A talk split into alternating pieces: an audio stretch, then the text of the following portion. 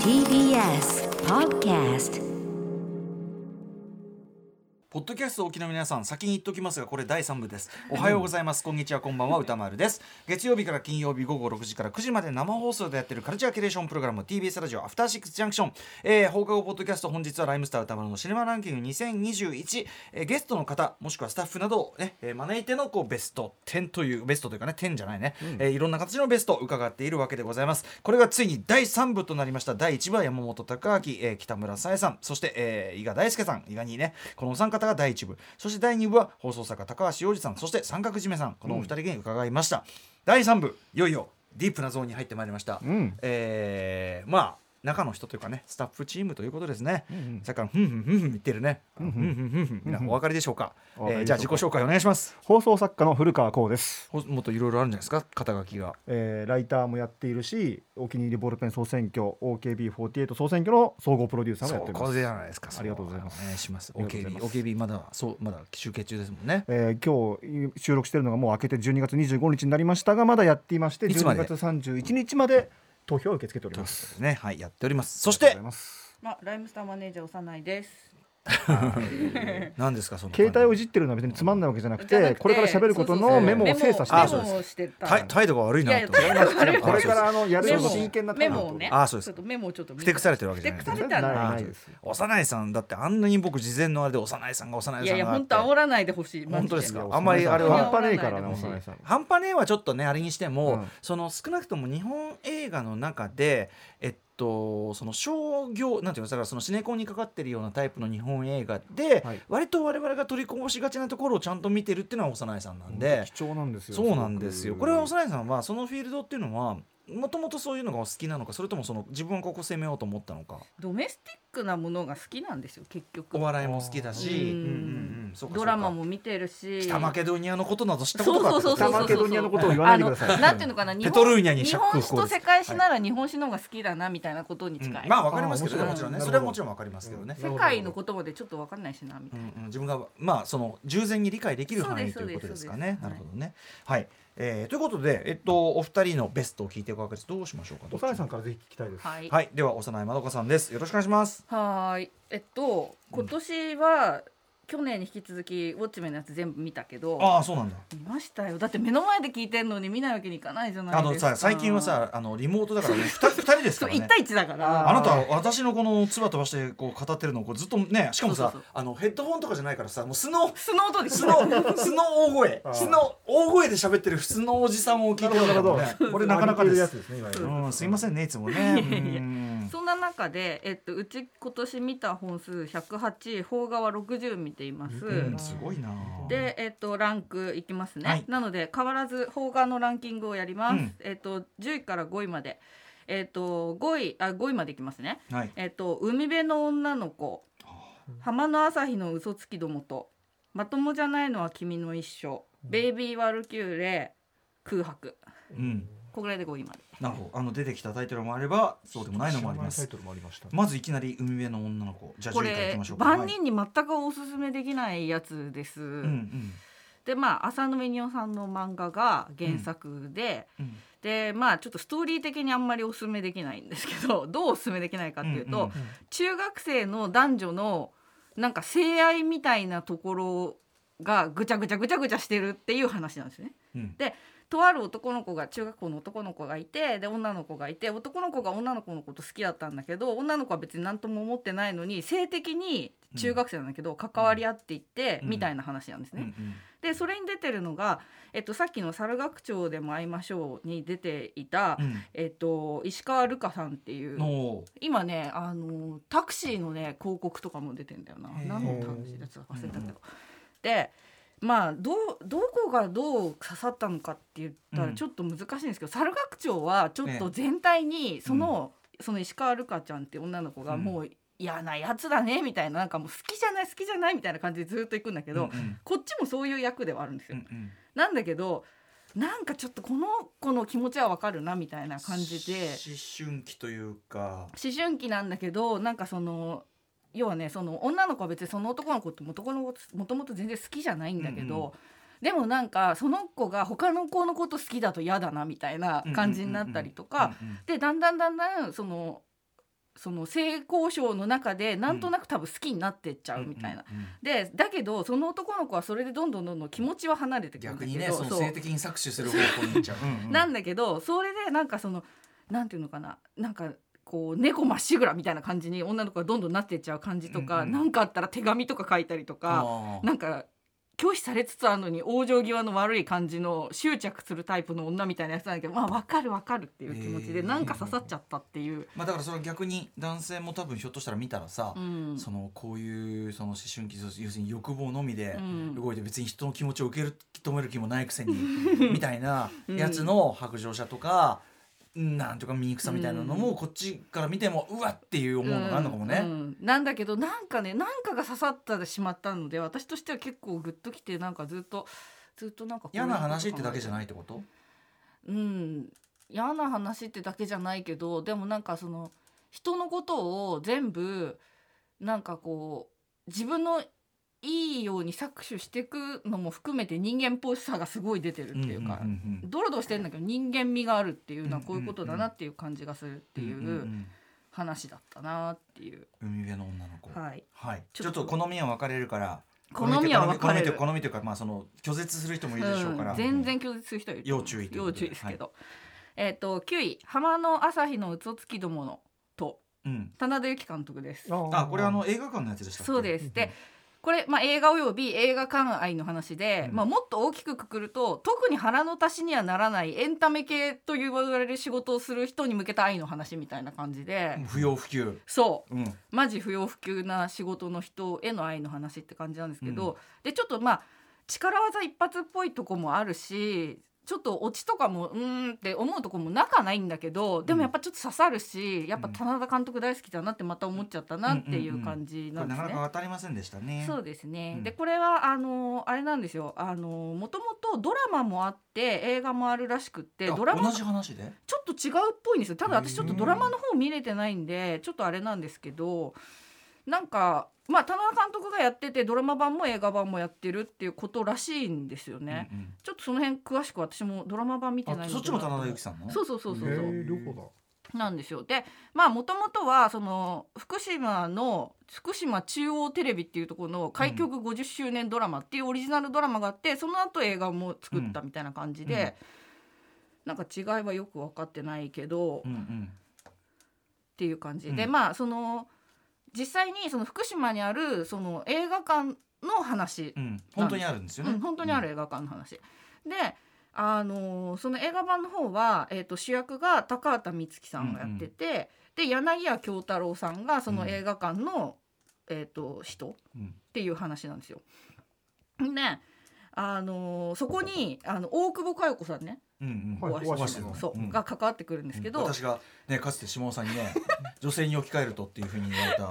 歌丸さんを女性に置き換えるとどうなるかって言ったら大体大久保さんだって言われてそれ以来ちょっと特別な感じを 特別な感じええフラットには見られなくなってしまった。いういやね大久保さんがめちゃんこいいんですよこれ。でまあその高畑充希ちゃんが高校生の時に知り合う高校の先生として出てくるんだけど、うんうんうん。教えたりとかもしてないの、うん。なんだけどなんかひょんなことからちょっと仲良くなって映画の話とかしたり映画を一緒に見るように、うんうん。こっそり夕方とか学校で映画一緒に映画を見るようになるっていうんうん。う先生の役なんだけど、あすっごい人間味のあるすごい素敵な先,、先生と生徒っていうよりは、うんうん。その映画好きの友達みたいな関係になるんですよ年年が離れた。うん。立場も違うけど、うん、みたいな役で。で私ちょっと高畑充希さんという人をやっぱりちょっと優等生っぽい感じの役がちょっと多かったし、うんうん。今までね、うん。そんなに何とも思ってなかった。言ったらそんなにそのなんだろう高畑充希だから見ようってならないタイプの人だったんですけど、うんうんうんその今年ゼゼ監督の「明日の食卓」っていうやつあと、ーはいはいはい。あとこの「浜の朝日の嘘それもねすごいおすすめしてくれたそうそうそうそう、ね。の2つを見たらすごい、あ優等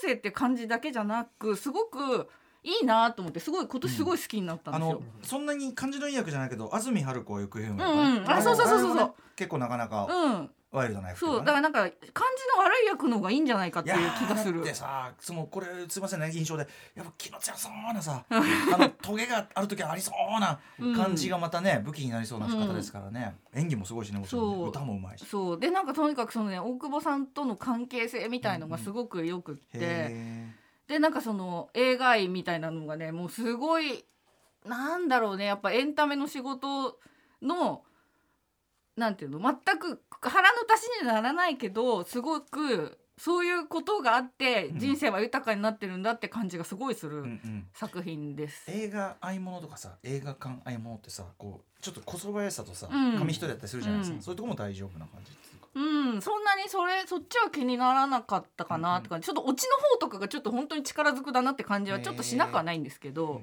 うんでもやっぱり、ううんんなんか刺さりましたね。すごい好き、えーやっぱし。浜野朝日の嘘つけども。はい。田辺由紀監督、はい。さあ、えー、じゃあ第8位いきましょう。8えっとまともじゃないのは君も一緒。これもねずっとお勧めいただいてたんでね、はい。なんていうかねクスッと笑えるやつ。これはラブ？ストーリーですコねメ、ラブコメ。でなんかそのクスッと笑える日本映画って一番難しいことを結構さらっとやってるのがすごい素敵だなと思っていて、なんかクスッと笑えるのバランスってすごい難しいじゃないですか。なんか特にあの私はお笑いも好きだし映画も好きだし、ドラマも好きだけど、うんなんか映画的な気持ちのいいクスッと笑えるのバランスって何なんだろうなってすごいずっと思まあ、ってて、自然に例えばこう劇場でそう。いやあのここれ見よがしに笑わそうとしてるんじゃなく、うん。こっていうぐらいがちょうどいいっていうか、うんいう感じ。ず笑わせるぞっていうのはすごい笑わないぞっていう気持ちにこっちがなるし、うです。はい。特に映画はそうなります。そう特に映画はそうなるなと思ってなんかその辺のバランスがすごく気持ちいいなっていう感じがへするなとー思って。これワウワウでやってたの録画ラウワかな？録画して早く見なきゃと思っみてます。見てくださいよ。そう 大変なんこれ成田凌うんとうん。清原かえちゃんが出てて、で成田凌年結構違くそう違う。成田凌が数学講師なんですね。ああそういうことで高校生の、えっと清原かやちゃんと、まあ、教え子みたいな関係なんだけど、うん。その先生がすごいなんていうのかななんか全然女の子とコミュニケーションを取れないみたいなタイプの人で、うん。その彼に対して本当は恋愛経験がない女の子が普通とは何か好きとか嫌いとかそういうことって何かみたいなことを教えていく、レクチャーを受けていくっていう話なロんです。マコメですね。そう、ん。でなんか本当に成田凌がすごくて、うん。本当になんか待ち合わせの佇まいとかがマジでモテない感じに見える。そう。あの成田凌がマジでモテないやつに見えてて。そう。それでねちょっと笑っちゃううの。んでなんかもうなんかあ成田凌にちょっと抗えなくなってきたねこりゃみたいな。こっちも見てる。これこっち。もこんなこともできちゃうそうそうそうそう私は犬顔のとこは好きじゃないんだけどちょっとこれは気になるねみたいな気持ちになっちゃうぐらい。あの佇まいあのさ前さ横道世之助でさうん。高良君がさ、うん。待ち合わせのとこでこうやってさ、うん。ポケットに手入れて、う限りなくもう股間に寄せる感じで手入れて うん。こういるわけ、うんでああいうポーズって男の子やるやるやるんだけどやるんだけどダメだっていう。こりゃダメだ。全然ダメ。だからそういうこう佇まい一発で。そう。だからん。すごい成田凌の変幻自在ぶりったらすごいよっていう。うまいんだねやっぱうまいんだね。恐ろしいってことですねこれはね恐ろしい子、ええ。うん。でなんかその普通って言う言うじゃないですかみんなやっぱ。普通さみたいなこと言うけど、いや本当に100人いたら100通りの普通があるから、ね。本当に人の普通ってお互いすり合わせない限りうん。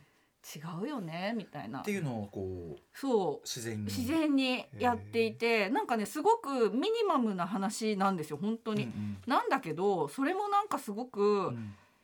普遍的でもあるし、うんうん。すごくいいなと思ってなんかその脇で出てくる人とかもよくてあの泉理香モデルのあのインディードだっけ？のコマーシャルやってるあの人と小泉えー、と孝太郎おとかも出てくるんですけどもう小泉孝太郎の役もすごい良くてなんかね小泉孝太郎があの実業家なんですよ。うん。で清原かやちゃんはそれに憧れてるんだけど、うん。本当に見かけだけの実業家だってことは途中で分かってくるんですよ。なんかすごいもうね似合いそうだそうなの役すごい似合ってて。うん。クリステルのビキニのお兄さん。そうだ今やそうですよね。そうとかもすごいよくってなんかねすごく本当孝にうんなんかその半径何メートルの話みたいな感じなんだけどクスッと笑えるうんうん。のバランスがすごい好きだなって思った。かもうあそこのうちのね録画のあれを一歩押すだけなのにね。押してください。いやいやもう映像の席とか見ちゃってる。大変なんだそれはそれでララララーンってか加古隆の曲流れると思うあだからその抵抗できない。なんていうのかちょっとこう軽い気持ちで見たい時にいいと思うんですよ、うん。すごく、なるほどね。うん、OK はい。まともじゃないのは君も一緒次ねベイビーワルキューレ、うん。だってベイビーワルキューレ私もいいですよってずっと言ってた。結構早い段階で言った。そうなんだよくそれキャッチャーまあネットとかで話題になってたってことかしら？うん、多分そうだったと思う、うん。なんか結構早い段階で見ましたけど、うん。なんかそのシスターフットとまでは言わせないぞっていうところのラインだったりとかもすごくいいおしなんか出てる出てる男の人がなんか女性の時代がなんとかかんとかってすげえ言ってくるけど全然そうじゃないとかいう感じとかもすごい相当考えて作ってるだろうなって気もするしど。やっぱ一番いいのはうんああいうなんかドンパチやったりうん。人を殺したりなんじゃらかんじゃらってやってるのってやっぱ日本映画じゃ全然無理じゃんって思うけどそこで処理班の人が出てくるじゃないですか。うんうんうん。死んじゃった人を処理する班の人が出てきて、うん。なんかそういうのだとなんかありかなって感じにさせられるっていうところも好きかなまたあそこのすごいね業務感がね。そう業務でやってますみたいな。何度も言ってますよね。そうそうそうそう、うん。でね。そうこれあの内緒でやってるやつな高くつきますよみたいなのとかうんうんうん。もなんかすごい面白かったし。ちょっと僕仕事として僕ののどうかと思うんですけど これ僕の感じ方ですそうそうそうみたいなね。そうあれがすごい良かったから、なんかあれを見たら日本でああいうドンパチドンパチやってるやつを良しとするエクスキューズがそこにあるなっていう感じがしたなっていうだって。さこれからも殺し屋映画にこだわっててさ、ね。うんそんな作り手いますね坂本さんジョン・ウィックみたいな映画ばっか撮るってこと？すごいんね、しかも続編が決まったらしいのでね、はい。楽しみだなっていう。いやそれはねね。無限にやってほしいですね、うん。もうね。番組でも引き続き何らかの形でねね。紹介できたらいいですね。本当にここに来てドンってレベルが上がったんでね、うん。やっぱそのガンアクションっていう意味でとってもやっぱある用務員だとちょっとうんこれはうんって思ってたのがうん。完全カバーって感じですね。であとねラバーガールの飛永さんの役とかもすごい良かった。あのあなんだっけ彼女たちにうん。その指示したりうん。仕事振ったりするそうそうそうそう。なんですけどなんかやっぱりそのちょっとね私今日の話がちょっと高橋さんの話とちょっとええかぶってくるところがちょこちょこ出てくるんですけどすいません。あのとにかくあのコントの上手い人は俳優業すごいみんな上手いじゃないですか。うん。で富永さん富永さん今年うんうんあの、まあ、前もやってたけど「来世ではちゃんとします」っていう、はいはいはいはい。あのテレ東のドドララマもあったんですけど、あれでもすごいいい役やってて、うんもう本当にメインキャストの一人として入ってるんですけど、うんうんなんかねただのただの俳優なんですよもう本当に上手くて。うんうんなんかあのお笑い芸人さんだってことを忘れちゃう感じですごい富永さんの役とかもいいなと思ったりとか、うんなどなど「ベイビー・ワルキューレ」良かったねっていう、うんうん。なんかねケーキ食べるとこのシーンとかも、うんうん。なんか後で思い出してもほっこりするなみたいな感じとかも含めて好きですっていう感じです。幼い。さんがね進めていただいてすいません。心霊マラソンはねなかなかね。そうあとあの時ね、最初夜ばっかりやってたから、うんなかなかそう行けなかったそうんですよね。行けなかったんですよね、それでガチャ入れれなかったりとうんうんかあったんで、あれなんですけど、久々にでもシネママラソン行くとやっぱいいですね。いいですね、うんやっぱりねいいとこですよねさあそして。空白。うん。ね私ほら目の前で聞いてたじゃないですかずっと。あおじさんのうん。おじさんあ細胞さんが帰られるのかな？んチーム。あ。じゃあねじゃあねお帰り。気をつけて良いお年を。良いお年良いお年を。ありがとうございました。はい。うん。そうそうそう。あので目の前で聞いてて今年一番。あ今ちなみにねごめんね。うん。1時5分ですはい1時5分はい。です1時5分12時20そうあ12月25日。はい。クリスマスあそうそう空うん白は、うんうん。俺が目の前で喋ってた。そう目の前で喋ってるのを聞いてた中で今年一番感動聞い目の前で聞いてて一番感動しちゃったやつでもあってうんうんなんかそのね話されてたんでそんなに私追加でいろいろ言うことはないんだけどその退場の順番の話だったりとうんかうん。そのあの中小ビラ貼られる系っていうのが超刺さってあるよねみたいな。中小ね中小ビラ落書き中小ビラ中小落書き系日本映画。うんあれさ海外でさあんまなくいない？みたいな。あのなんだっけあの息子がそのシリアルキラーになっあのシリアルキラーにあの通り魔になっちゃって死んじゃってその両親の話「君がいた証」かな？あれでおはうん君が来た証か。あれのお墓に落書きは確かにあったけど他であんまね。ビラを貼るっていうのは ない。でも日本映画ってちょくちょくあってすごいね。ちょくちょく見るんですよ。葛城事件、うん。えっ、と人よもそうだし、う。ん。えーもっといっぱいあるよ、うん。うん。そういうね。そうそうそう、うんうん。だから本当はそうなんかその表を聞いてさらになんかまあすごいもともと見た時からやっぱ超好きと思ったけど、なんかね映画表もすごい良かったですよねこれね僕も今年の歌本丸さんの映画表であれが一番かな。ねねすごいなんかこうすごいなと思った、僕あの時たまたま金曜に珍しくちょっといられない日でスタジオに、うんうんうんあれをオンエアを聞い外で聞いてたんですけど、あベストの回を俺は生で聞いてないんだっていう後悔をしながら外で聞いてたんです。まあ吉田圭佑さんね私も好きですし、でもずっと追ってきてるから、うんうんうん。なんかよりね見るとこもあもるねあのねその後悔はひょっとしたら希望希望とは言えないかも、うん。その希望に近いようなものかもしれないよみたいな話をねあの時されてて、うん。あれはすごいことだなと思って。だってさみんな後悔しなかったら地獄だよ。ね。それこそが、ううん。んいやだからね地獄は避けないんだけど、んそうでうん。今回は希望とも言えないがっていうそのね、うん。あのそうそんな言い方がスカイとも言えないですけどさ最後のさ、うん。あれねうん。ラスト。うん。あれさだから美談じゃないじゃん、うん。今更遅えよっていう話なんだけど、うん。でもあれを見つけることがやっぱりギリギリ。うん。しかもさそのお父さんにとってもあと先生にとってもね、うん。あれを届けてくれた、うんだやっぱ割り切れなかった人だけが到達する何かがあるっていうかね、うん。でなんかすごいなんかやっぱいつも思うけど吉田圭佑監督って優しい人なんだろうなっていつも思っちゃいろいろそのブルーもそうだけどう。さ、うん。その報われなかったり、うん。頑張ってもダメだったりとかさ、うん。そういう人にご自身も多分そういう意識があるのかもしれないけど、そういう人に対する意識がねすごくね。そう。私本当はねスースクとかフリーガイみたいなご機嫌な映画の方が好きなんですけど、うんうんでもやっぱりこれはご機嫌な映画 ご機嫌な映画ご機嫌な映画が好きなんですけどでもやっぱこれを見てなんかやっぱいいなって思っちゃうのはやっぱ優しいんだろうなっていう気がするなって思って、うん。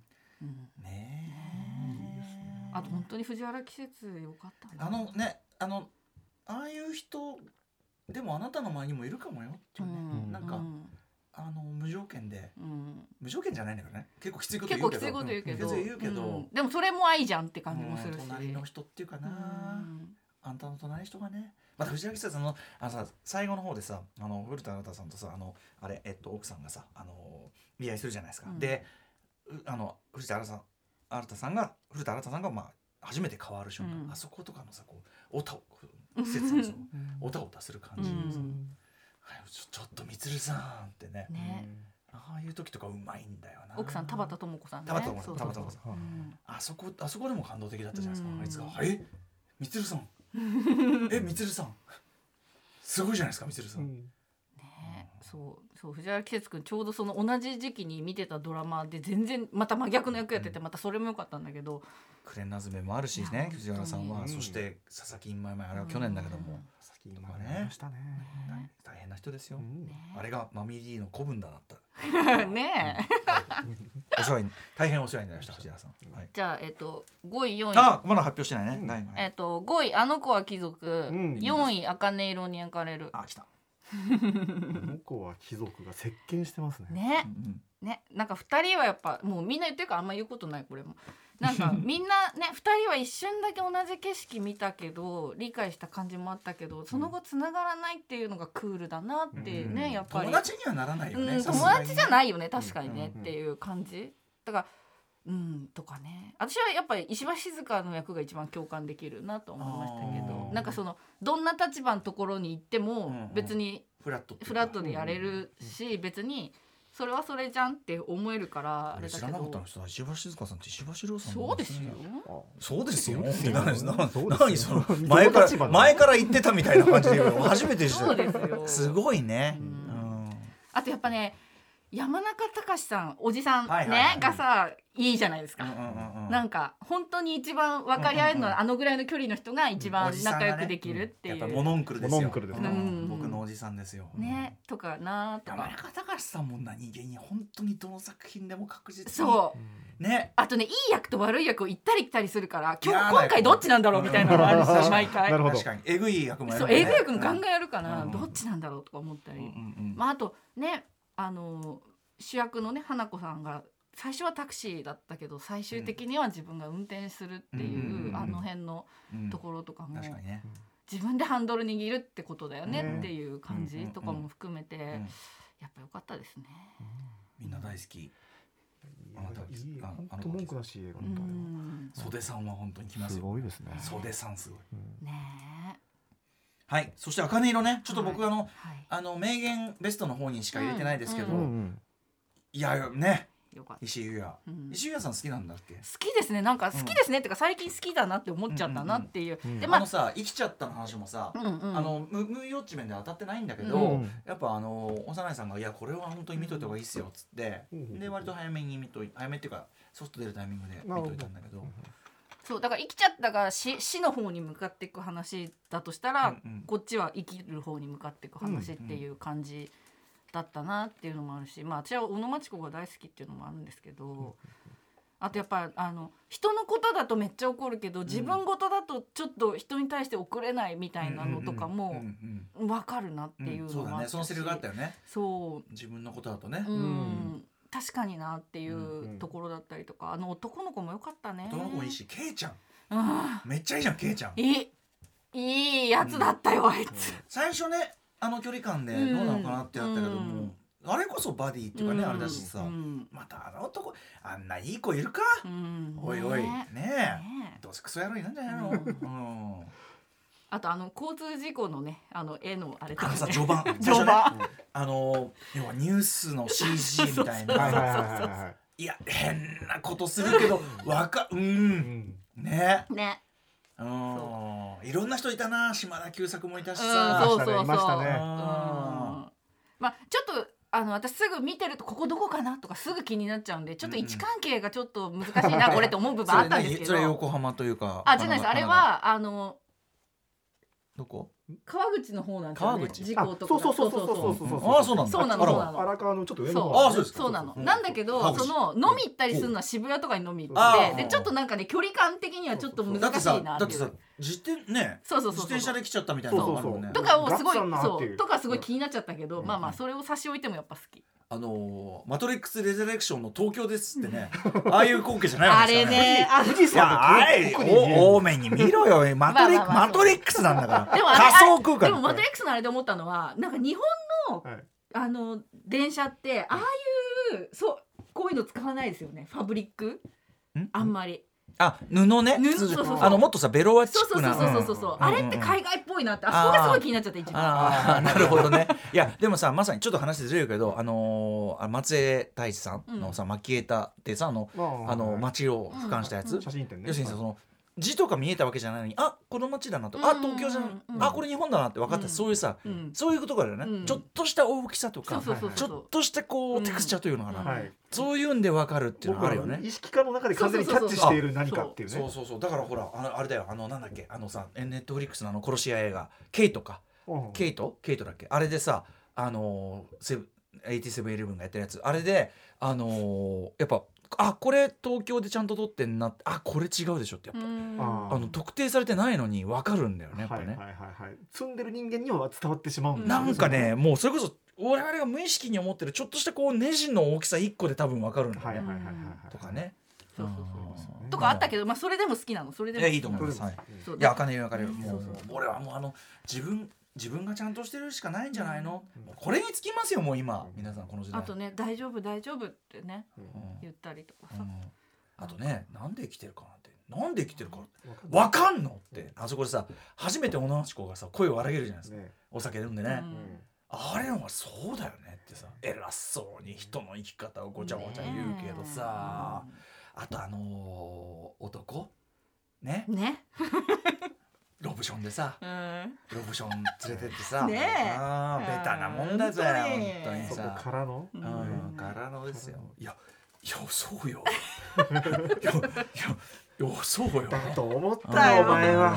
本当に。あれはだからさあいつのリアクションはむしろもちろんいわゆる類型的なんだけどやっぱ小野町子の本当に心底失望して泣いてるあの受けが見事だからまた増幅されるしね。うん参りましたね。ね。ええ困ったもんですね。いい皆さん。茜色に焼かそうですね。はい。あそういえば話戻るけど交通事故のシーンは空白見たら本当に交通事故怖いなと思いましたよね。あの運茜転そのハンドルを握る側としてですか？ううん。んそうだね。あの空白のさあガーッなんてさそして運転手して降りてさこう下見てこんなやってんじゃん、うん。もうああいうのとかもさうん嫌だ。な日本映画って結構交通事故のシーン怖い映画ってなんかあるイメージあるんだよね。ありますよね。なんか海外よりなんか怖いっていうか、まあある時期からまあ CG の発達もあって、うん。その横ドンっていううん。そう横ドン系もあるし。横ドン横ドンが一つの定番になってうん。いま、だに横ドンって結構さそのありふれてんのに、うん。機能するよね、うん、やっぱびっくりするよね。うん。だからやっぱ近いことだからなのかな？もしかしたらそうかもね。起きうることだからってことなのかな？だってさあのみラストナイトインサンマーあのラストナイトイン奏法でもやってんじゃない、うん。横ドン、うん、やってた。あれも怖かったな、ね、うん。あれまた振りがあるからね、うん。日本映画のでも交通事故ってなんかもうそれともちょっと違そううなんか怖いですよね。なんか淡々と乾いたそうそうそうそうなんか軽トラが普通になんかぶつかってきちゃうみたいななんか独特の怖さ。なんでなんだろうな。黄金は抱いて飛べだっけあの井筒監督のやつでさ確か主人公の家族が車でひかれておうおうおう自暴自棄になるみたいなのが後半に来るんだけどなんかすごい嫌なシーンなのそれも。あんまりドラマチックに撮らないんだけど、とにかく軽トラまあね普通道路で見たらちょっとみそぼらしいちっちゃい可愛い車だけど、うんうんこれが人にぶつかったら人は死ぬみたいなことを、淡々と描くみたいな描写がすごい印象に残ってて、うんうんなんか日本独自の交通事故の悲惨さなんっていうよりはやっぱり一番身近に感じることでしょうね。そうね。どっちかというとそっちかもね、うんうんうん。うんちょっと関係ないけどすみません思い出しちゃいました。はい。はい。でえっとあと上位3位ね。3位が劇場版昨日何食べたです。あああ来た。お洋二さんの1位よしさんいる？よしさんいる？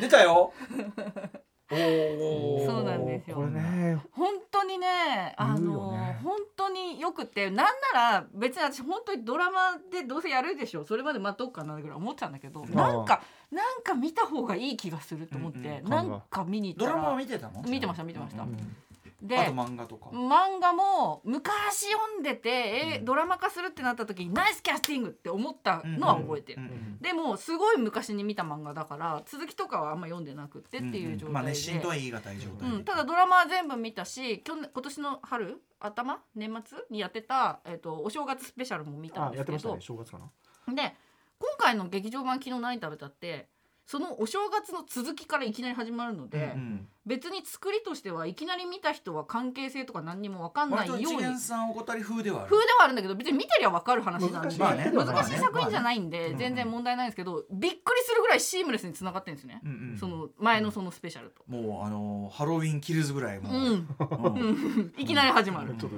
ギャップのある作品が出てきたのでちょっとびっくりしましたけど。で最初あの予告でも言ってるんですけど京都に旅行に行くんですよ2人が。うんうんでなんかちょっとねえ最初だけ一瞬演出が過剰に見えて、うんえ映画化でそれやめてくれよみたいなテンション変えてくるのやめてくだれよって。からそのさっきのねヨシさんおっしゃってる。だからそのどっかなんか特別ロケとかすると大体ろくなことになるんだもんねこれね。って思うんだけど、うんうん。それは「昨日何食べた」というドラマが普通に超日常の話だったのが初めて旅行に行くわけですよ。京都程度でね。そう、うん。京都程度でかなりはな初めて旅行に行くっていうシーンだし、うん。そのあの内野さんがやってるケンジがうん。すごくそれを嬉しくって、はい。あの予告でもね大好きな人と京都にそう。なんて。そう、うんっていう乙女モードが発動してるということだってことが普通の日常に戻ると分かるんですよ。なるほど。だから別にあちょっと過剰だなって一瞬思ったのはあなんだこういうことかっていう受け入れ、まあこの京都程度で上がっているという。そうそうそうそう、んでもね京都に行くっていうことがどれだけ二人にとっては大事なことかっていう話でローマでもあるのよ。ローマで部長とは違うわけそうそう全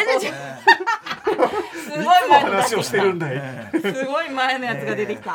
皆さんねハイコンテクストな。うん。そうはい。蛍の光で検索してください。そうでその相変わらず料理したくなるすごく素敵なもう本当にマジで料理してるシーンがあるんで素晴らしい。はい。うん。料理もしたくなるしでその後久しぶりに漫画を読み返したんですよ。うん。したらこれめちゃくちゃいいところをうまく組み替えて脚本が作られており、映画版に出てくるところも1巻目のシーンとか出てくるんですよ料理自体が。うんうんうん。だったりしてうまく組み替えてる。そう。でそのやっぱ脚本作ってる足立直子さんは本当に素晴らしいなと思いました、うんうんうんあの「おかえりモネ」もやってる、うんうんうんやってた人なんですけど、まあ、はいはい。何度かねお話出てきてる、うんうんで「おかえりモネ」においてもこの2人は出てくるんですよケンジとシロさんはね、うんうん。役役別で別として。うんうん。西島さんと内野さん出てくるんですよあああのおかえりモネに。うんうんうん。キャスティングされてるとそう。で、全然関わりのない2人なのに2人のシーンっていうのがわざわざ作られてそれはまあこの昨日成田出たを影響で作ってるんですけど、そこもすごいいいいいシーンだったなとかもあるんですけど、とにかくすごくいいいろいろいい。でとにかくその2人が本当に役ごとに全部違う風に見えるんだけど、うんうん。本当にやっぱケンジとシロさんなんだよもう本当にっていうのもあるし、あとさらに言うと今年私たち黒い家見たじゃないですか、はいはい。だからもう内野さんすげえなみたいな感じが。黒い家春もそうですからね。そうそうそうええだからすごいなって改めて思ったりとかしたんですけど、うんうんあのねこれすごく「昨日何食べたの?」漫画自体がそうなんですけどめっちゃ老いの話をしてるんですよ老い。あ老成していく。老成オールね。う。んそうですねはい。なんかその親の親の病気だなんだとかそういういろんな話をしてたりして、本当に大人の鑑賞映画として素晴らしくいいなって、あんなにきっちり年を取っていくことしかも40代後半ぐらいからの年を取っていくことっていうのをあんなに丁寧に描く漫画もちょっと珍しいですよね。ね。はい。さすが。素晴らしいですすよごく素晴らしくって、吉田でさらにその私すごいもうなんか目から水がっていうぐらい泣いちゃったシーンがあって、なんかその2人がちょっとなんかちょっとすれ違ったみたいなことがあってそのあのケンジ内野さんねが、あのうんうんってそのシロさんのことを言うんだけどそれはシロさんのためにうんうんっていうんじゃなくてそれは自分のためで例えばその否定しちゃうことでじゃあ別れようとかなんかそういうふうになってじ自分が傷つきたくないから自分はうんうんって受け入れてるんだよみたいなことを言うシーンがあるんですよ。それって当然ねあの普通に結婚したりとかしたって別れたり当然するんだけどうんそういう制度がない人たちにとってうん今は現状そうじゃないですか日本は。にとってさらに細かく壊れないようにするために些細に気を使うってどういうことだろうっていうのをすごい感じてしまって。ど。制度の保障がないからね。そう。うんだからすごくそこに細かく気を使ってるんだなってことを感じてなんかもうブワーみたいになってすっごい泣けちゃったんですよ。とかも含めてうんなん。か丁寧丁寧に生きるって言ったら変だけどでもそのお料理すごい丁寧に作って、うんでその好きな人のために料理を作るで食べて一緒に暮らしていくっていう生活ってすごいうん。生活をねすごいね、うんうんうん。愛してる話なんですよね。うんうんっていうのがすごいよくってもう大好きだってなって。じゃあその劇場版見て改めてあこういう話だったかと思ってやっぱ全体の評価も上がるし感じだ、うん。うんうんうん。すごくいい。紹介も素晴らしいそれ。え紹介も素晴らしいと思う。あそうですか？そうですか？そうそうそう。でもなんか本当に、うんうん大人こそ見た方がいいよって思っちゃった。うんんうちの奥さんすごい夢中になっててね。あ本当ですか？一緒に見ればよかったよね。本当ですよ、うんでもねそのね一個だけこれあのドラマの時になんかねケンジが帰ってきてまあシロさんがいつもご飯作るんだけど、ん。ケンジが帰ってきてご飯つできてるから手洗ってくるねっていうシーンがあるんだけど、うん。映画版にはそれがなかったことにだけはちょっと怒ってる。それあった方がいい。それあった方がいい。あった方がいい。絶対あった方がいい。そのドラマでずっと出てきてた大好きなシーンだったからうん。ないのかよって思ったから。うん。すいませんでした。なぜねその約束を外したのすいませんでしたっていうシーンがあったんだけどそれがなかったことぐらいですかね。もう本当にすごく素晴らしく、うん。うん、なるほど。生活の素敵さみたいなことを思いましたね。洋治さんそう幼児さん丸作ってますがねねよかったですよね。ダブルピース。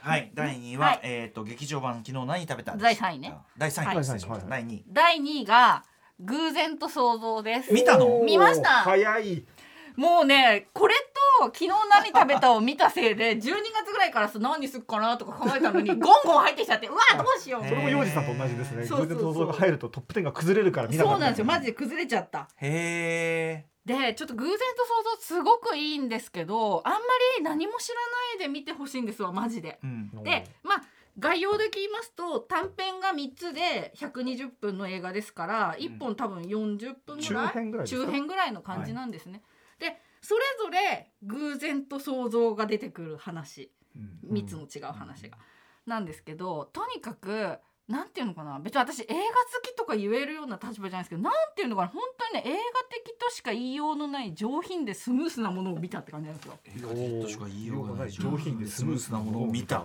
そう。なんでいやいやでもこの褒め方方はすごい相当な褒め方な感じがする。でそのさっきもそのねあの笑っちゃううんくすっと笑える日本映画ってまともじゃないの君も一緒の時にさっき話しましたけど、くすっと笑っちゃううん。みたいなバランスうん。結構ね劇場が笑うんですわこれ、うん。笑えるとこ結構あるんで,、ですね。で笑っちゃうしなんかなんだろうねなんかいろんなもの見てるのに映画的なものを見るといいですねって思っちゃうこの感じって何なんだろうって。示してる映画的っていうのは？何なの？何なんだろう。そうそうそれも。で確かに「ドライブ・マイ・カー」も映画的なお話だったと思うんですよ。ただ私「ドライブ・マイ・カー」の原作の話が全然好きくないせいでうんうん「ドライブ・マイ・カー」をみんないいって言っても私はこの話嫌いだって思っちゃって、うんうんっていうのはあるんですけどでも元のねあれだいぶね いい感じにしてると思うけどね。うんうんあの元に感じるちょっとこういや嫌だなっていう感じ。が勝ってしまって、うん。でも本当にね偶然と想像本当になんかねお客さんもね映画好きのおじさんみたいのが多くて、うんほぼ平日の昼間が満席みたいなうんうんうん状態で、なんていうんですかね。で3つの話があってまあ3つそれぞれはバラバラの話、うん。なんだけどいやでもなあんま言いたくないな。あじゃあいいいいよそうただ、その全て会話で会話劇まあ当然ね、うん浜口監督なんでうん会話劇なんですけど、なんていうのかなあのとにかくどれにも共通してるのは人と対話して話すことで自分の理解が深まったり自分が思ってることの理解が深まったり、あと人に話すことで何か浄化されるようなことってめっちゃあるなっていうことをもう一回見せられた感じっていうか。ほうほうほうほで私10月ぐらいからちょこちょこ1対1とか2対1とかで人に会ったりとかしててこのコロナ禍で私人と会わなくても全然大丈夫だし余裕じゃんって思ったんだけどうん。人と会って話すがすっごく自分にとって大事だなっていうのをすごい感じてた中これを見て、うん。うわーってなったってないう感じなんですよね。うんうん。でなんか一個一個の話の中でとある人がねうん。あなたはあなたは私のことを傷つけるからもう嫌だみたいなこと言うんだけどそしたら言われた側がうん。傷つけてるっていうことによって自分が傷ついてるってあいあなたを傷つけてることで自分が傷ついてる傷つけちゃったなってことで自分を傷つけてるみたいなセリフがあって言われたことあんなみたいなのとかも含めてなんかね会話劇が本当に本当にすごくって。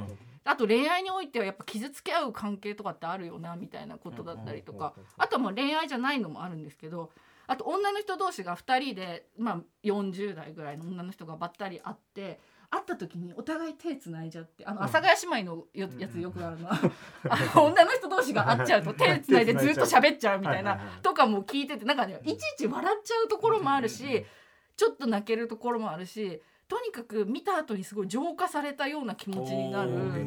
そしてなんなんとも言えないこの映画的なことを、なんでこれは映画的なんだろうねっていうことを見た人とすごく話したいのでみんな見てください。おー。見てください。いい紹介だね。ねでこれねにさっき話していたあの中島あゆむさんが出ていて、うんうんうんうんまたこの中島あゆむさんすごく良くてですね、うんうん私も今年ずっとこの中島あゆむさんいいなっていうことをずっと思ってたんですけど、あのーそれこそその伊藤まりかちゃんが出てたドラマの「お耳に合いましたら」とかにも出てる俳優さんなんですけど最近すごいバンバンバンっていろいろ出てる、とてもいいかっこいいしね。いいなって思いました。うん確か通いパートナーの宇垣さんもご覧になってあ本当ですか？もう見てるんだ。なんだ？すごい良かっ話したたかった。すごい良かったって確かおっしゃってましたよ、うんうんうんだからあ宇垣さん見てるんだと思って、うん。俺もうん。ねいや気になるな。でなんかその短編集は全部で7個作る予定らしくって浜口監督。あそうなんだ。へだから続きも超見たいって感じなんだけどとりあえずこの3つに関してこの3つをこの順番で並べたことも含めてすごく素晴らしく映画的で素敵だなっていう感じがしました。ねえ。あんまりじゃあこれ以上は。あんまり言わないでおくね、これ。もうこれ以上言わないでおきますね。はい。うん、そうそう。へとても偶然と想像ね。はい。はいに見たい。はいみみんな見て話しましょう。今だって。さ世界の浜口ー純そうなのよ。ねすごいね。急にこねの追い風たるや。すごい。まあもちろんだから波みたいなのもあんだろうけどさうんアメリカに関しては特に。ねどこまで行くでしょうね。うん。その波が最終的に。でしかもこれオリジナルの話だからさ、ね。ううん。んなおのこと。うん。はい。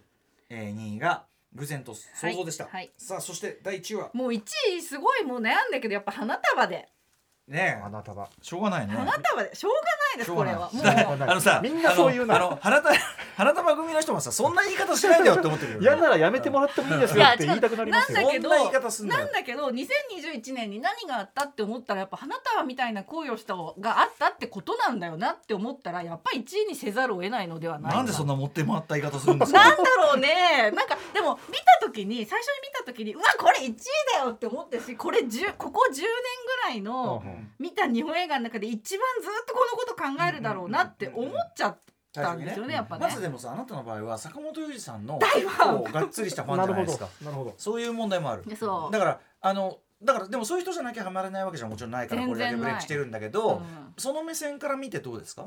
いやだからそのやっぱりその今ずっと散々映画的映画的っていう話をした偶然と想像の話からすると、うん。映画的というのとは違うなっていう感じがずっとしてる。う、うんんうんん。だけど、うんなんだろうねっていう。うんううん。ん多分さ3割ぐらい言葉の比率言葉っていうかな。3割ぐらい説明が多いっていうか、ううんんうん。説明しすぎちゃってはいないんだけど、うんうん多分映画的と感じるレベルよりはちょっとセリフの比率が多い。ちょちょっと説明的なのかもしれない。うんうん。でもなんていうのかな。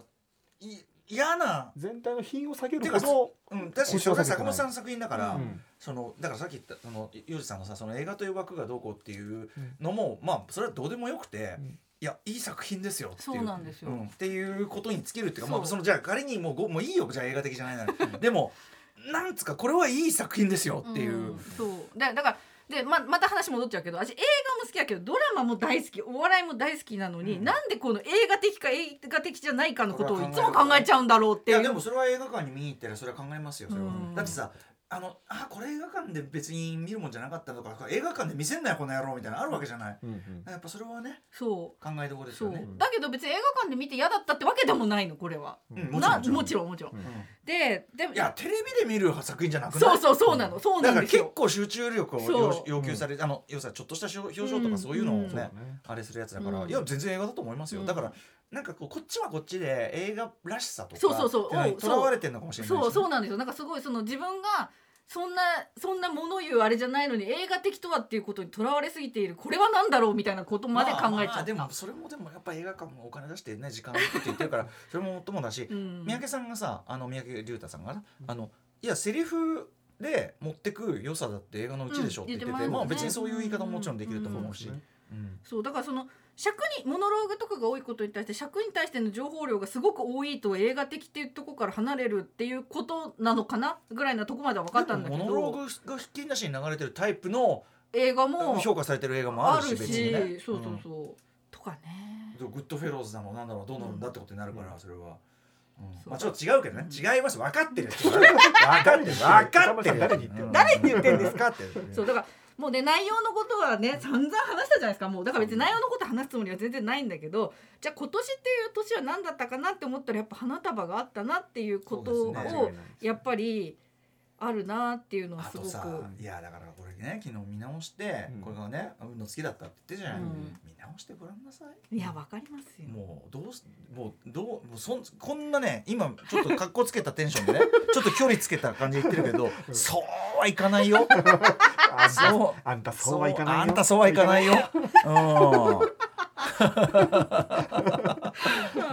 そうねえ。そうだからあとやっぱそのね私はその前も話した時に言いましたけど「東京ラブストーリー」の時から、うんうんその坂本龍二って知らなかったけど、うん後々見たら全部好きなやつこの人のやつじゃんってなった、うんうんうんうんその東京ラブストーリーと話がなんかつながってるような感じもするしね。だって現代カップル本だからねそうそうそうそうそうそうそうそう。全然そう苦っそうただ赤成香っていう人がすごい過剰なタイプだったっていうだけそうだで、ねとまあ当時のその彼女のそうそうそうえっとあの人えっと鈴木保奈美鈴木保奈美の時々あるさその、うん。あの吹き飛ばしちゃうやつ、うん。あのプリティウーマンがいろいろあるけど、うん。あのジュリア・ロバーツが吹き飛ばしてしまうっていうさ、その当時の魅力でねうんその瞬間の。そういうのはありますそうそう。っていう過剰なタイプじゃないっていうだけで、うん。やっぱりずっと同じことが同じような話というそうかですね。でもそれをその私が小学校5年生の時に見た「東京ラブストーリー」と同じような話を見てもう一回同じようにうわーってドカンって受け止めてるっていうことも含めうん。てすごいなって。あやっぱね、ふまあ、演出となのかそのとにかく2人の演技のうん。こう微妙な機微みたいなのが、やっぱね見直しても、うん。ここがやっぱ味わいどこここであここでこんな顔するかね、うん。ここで肩眉上げるかね、うん。これねそういうねとこでもうあもうね全やっぱね情報は実はセリフ以外のところにめちゃくちゃ、本当にあってあの別れるって決めてから先のとにかくあの絹ちゃんの、うんなんかあのしれっと結構え今なんかすごいこと降ってきてるんですけどって、う。ん。でなんかすっとぼける顔、うん。悪い顔してんな。あのあの有村架純が悪い顔してんな。うだしさその有村架純が純粋ないい子でもないじそうじゃん。ゃない？最後の方で、そうね。あれとかもいいですよね。ね。やっぱバランスとしてね。あれはねおかしいよ。あの LINE のやり取りはおかしいよ。なんもなかったってことはない、ね。あった、ね。あった、うんあった。あったやつだよね、うん、あったやつねこの間にあったやつうん。なんかあったやつだようなんとかね。そうそうだからそういうバランスとかも絶妙だなっていうこともやっぱ思いますしね。さすがですよね。年末でもまだこのテンションでいけんぞっていうね。いけんのよ。あの映画はまだいけんぞとにかくね、あのいもうねあの一場面と見とくか、うんこんなことはもういいもう運のつき。結局それずっと言ってるけど結局全部見たって話なんですかそういうことやっぱそうですよね。運運のつきでしたね。ですよね。えー運のつきえ最初どこからどこだけ見ようと思ったんいですか？やまあエンディングかなと思ったんだけど、うんまあ、こうエンディングに行くまでにこう ちょちょちょっとち見えるからねシーンがね。ああそうかそうかっつってねこれもちょっと見とこうかなああそうだよねこうやってお互い画面見ながらね、うん。うんやるよねとかさ、うんまあ最初のやっぱりうちに来た時のやつとかね、ね最高ね。うん。あとやっぱお焼肉おにぎりのくだりもちゃんと見たかったですしはいはいね山本君が大好きなねねあとやっぱその先輩の葬式後のリアクションの違いみうんたいな、あそこは結構そ重要こもう一回見なシーンですたいなとかね。重要あれでしたね。あの件って結構さ、うん。でかいでかい。いよ。いやうん。いいやつじゃねえよ問題みたいなのってそれこそちょっと重大性は違うけど、うん。あのープロミシング・ヤング・ウーマンとかね、うん。とも通じること。ね。俺がよくうん。嫌いなその愚行録の、うん。あんないいやつがあなーなんなんで死ななあかんねんっておめえいいやつじゃねえよって言ってるおめえもほんとマジクソだけど、まあ本気で言ってんだよなっていううんあとまあ教訓としてはやっぱ部屋はちゃんと分けようねってことですよね。あのね間取り大事。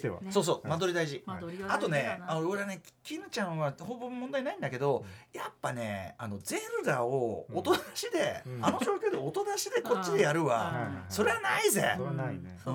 ねまあそれ小さなことですけどね。ね。まあおおむねあっちが悪いけどね。そうそうそう。おおむね麦が悪いけども、麦君は麦君でプレッシャーをそう感じてるそうそうなのそうなの。そういう時期ってあるしね。だからほら宇垣さんがすごい鋭いこと言ってたじゃんその生き方のやっぱきぬちゃんの方が容量がいいと、うん。でうん。なんだけどそれって結局ちょっとあの家庭環境で、うん。彼女はやっぱり余裕があるそうですね。うちで、うん。っていう差もあんのかなうん。つってこう。じゃあそれやっぱそれはちゃんと透けて見えるというかね、うん。職業選択のあれがうん。やっぱり明らかに、そうですよね。うん。悲壮さが違うもんね。そうそうそうそうそう。うん。だしそのなんていうかなつってもがああいうふうに稼げる職がそもそも用意されてないからうん。うんぬんかんぬんっていうところも地元戻ってもね。うん。あと超マッチョなさああいうああれでね。いやいや困ったもんですよ。あの二人にはね。まだ俺たち結局ねまだまだ話そうとしてるからやめましょうやめましょう。このレベルでこの話をしてまだしまうなっていう。まあまあとにかくそういうことでやっぱ1位にしたのは理由があるよっていうことがですよね。えちなみに、はい。あの花束じゃなければ何日言うと思ってた？あと偶然見てなければ。えー、そしたらだって花束見てない世界線ないじゃないですか。1月に見てるから。いやでもほらかっこつけ。かっこつけかっこつけ。俺俺もさもうちょっと下にしようと思ってたわけ最初は、う みんな正直だなそこは。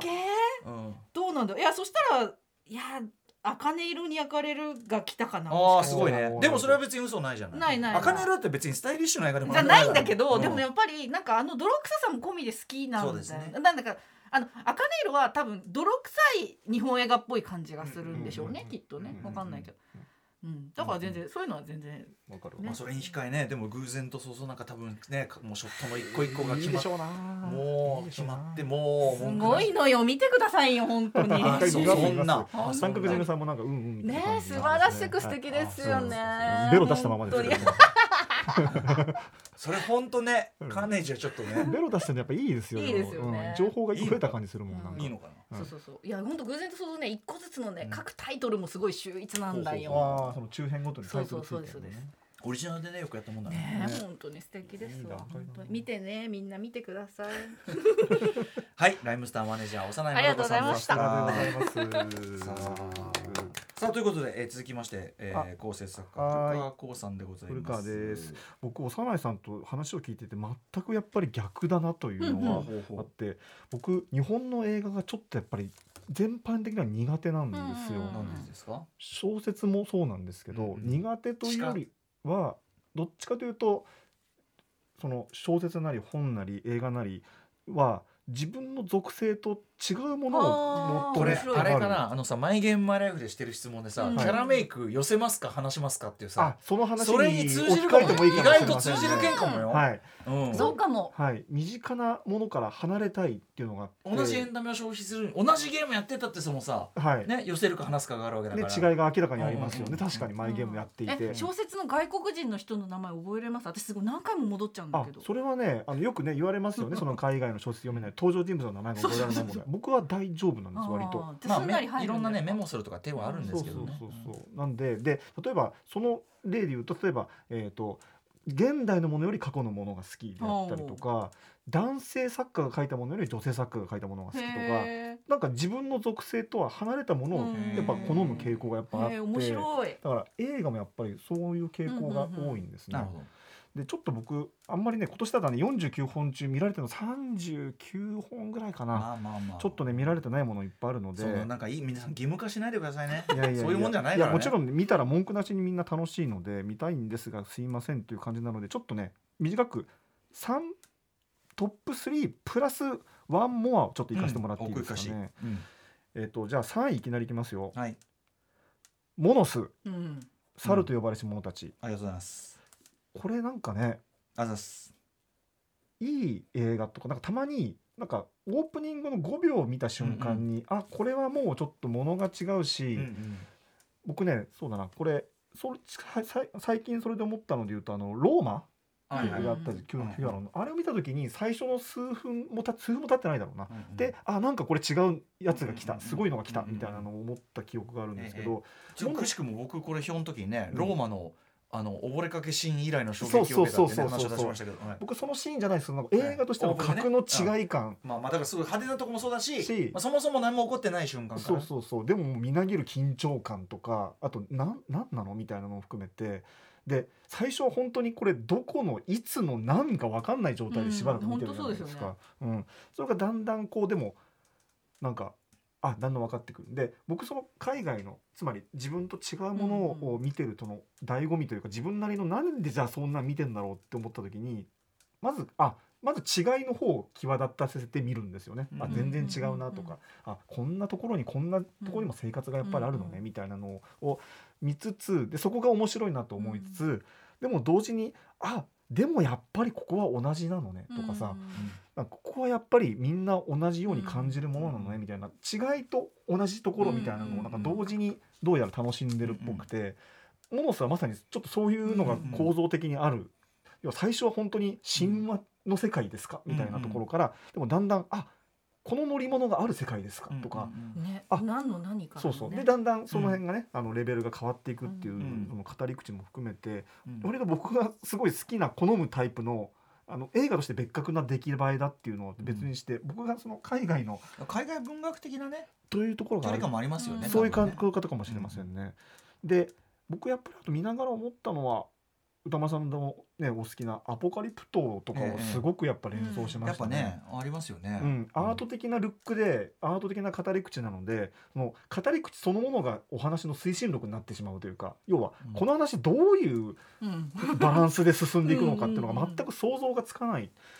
あこういう語り口自体がもうエンターテインメントになってるわっていうのうんがすごいアポカリプトっぽいなとも思いながら見てて、いえーやこれはすごい映画がリアルタイムで来たもんだっていうふうに思いました、うん。ものす。で、えーじゃあ3位のうちはい。2位、でこれも僕のそのさっきから言ってる自分とは違うものうん。でも同じ人たちであるっていうのを強烈に感じた映画でこれ日本の映画なんですけどこれウォッチメンで扱ってない映画ですけど番組では実は扱ってるんですが「変身」というドキュメンタリー映画。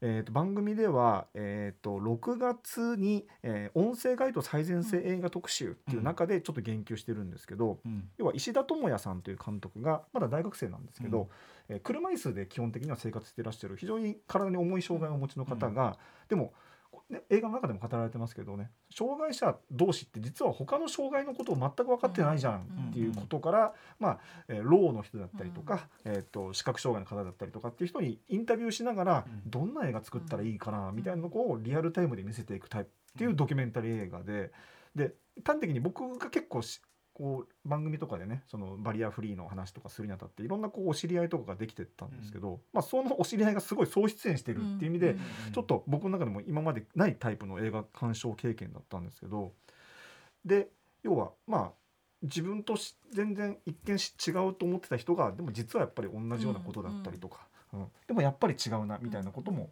えー分かっていくタイプの映画で,、でここはやっぱりドキュメンタリー映画だからねその最終的に何が映ってるかっていう興味の凄さに圧倒されちゃうんですけど、最後でやるダンスシーン、即興ダンスみたいなのをね、あのーこの中に出てくるあのジャレオ・オサムさんというそのね基本的にはもともとダンサーの方で,、でその自分のダンス教育みたいなのをこう障害者の人とかと一緒にこう、あの共有していくみたいなことをされてる人の、まあ、先導のもとに、皆さんがね出演者が一堂に会して最終的にダンスしていくっていうのを長回しでじっくり撮るっていう、これは僕ちょっと映画見てる中でこんなすごいものが今目の前で映ってるっていうのを思ったことがあんまりないぐらい、なんかすげえもんが映ってるなっていうのにちょっと本当にびっくりというか、衝撃を受けましてですねこれを見る見ただけでももうこの映画はもうベスト級だなって思いましたね。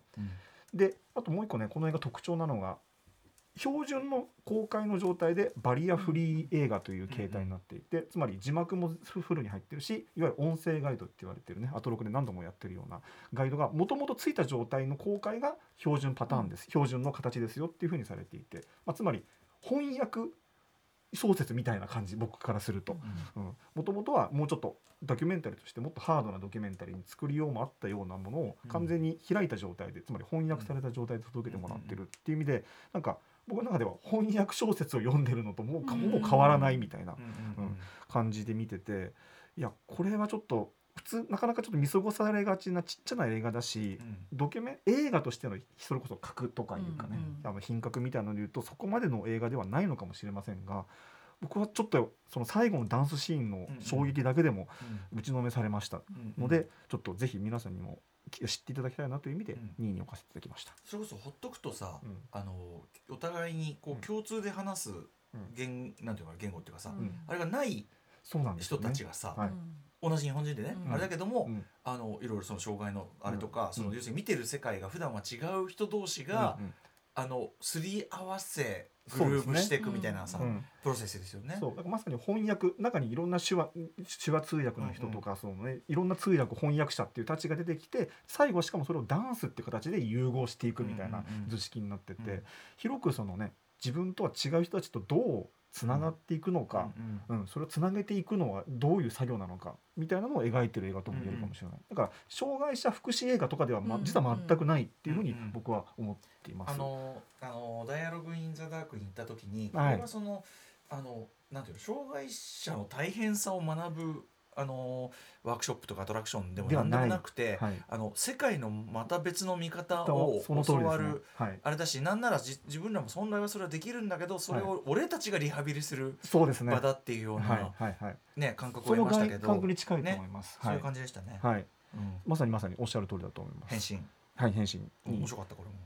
で1位が、これ僕割と見た時からあこれ本当に大好きだなと思っていた映画で2月12日に歌丸さんが評論しました「ジャスト6.5戦いの証」好きなんだよねジャスト、これ大好きなんですよね、うん、ジャストまあいいよいいよいい映画だよ、まあ、最初はねこう麻薬組織対警察ものみたいなこと思いきや、まず話自体がちょっとそこから軸がずれていって、真ん中ぐらいからちょっと主人公が、ね、変わっていくんですよ、変わっちゃうんですよね。そう麻薬王のナサルっていう人への、まあ、完全に視点もそっちに同情的な視点になっていく、この語り口自体がなんかあ変わった語り口麻薬王に同情的は珍しいね。珍しいし最後には完全に同情しきれるんですよ、我々もね、うん。最後の面会シーンとか、ななんだろうと思いながら僕見てて、それさあのそ私は会になりたいじゃないけどさ、もしこうなだねいろんな死刑シーンのさ、はい、いやもう死刑はよくない。よくないっていうね。死刑はよくないっていう感じ死刑の直前をじっくり映すとこんなにきついかっていうシリーズあるじゃないですか、家の奥にさ、はい、あの奥の道の奥のね。どこ連れて行かれるの？ここみたいなところとか。あの家族はそのそうそう見る高いところから見るからね。面会シーンであ違う家族は家に入ってくるんですよ。あそう家に入ってくるそうそうで完全に隔離されたことだって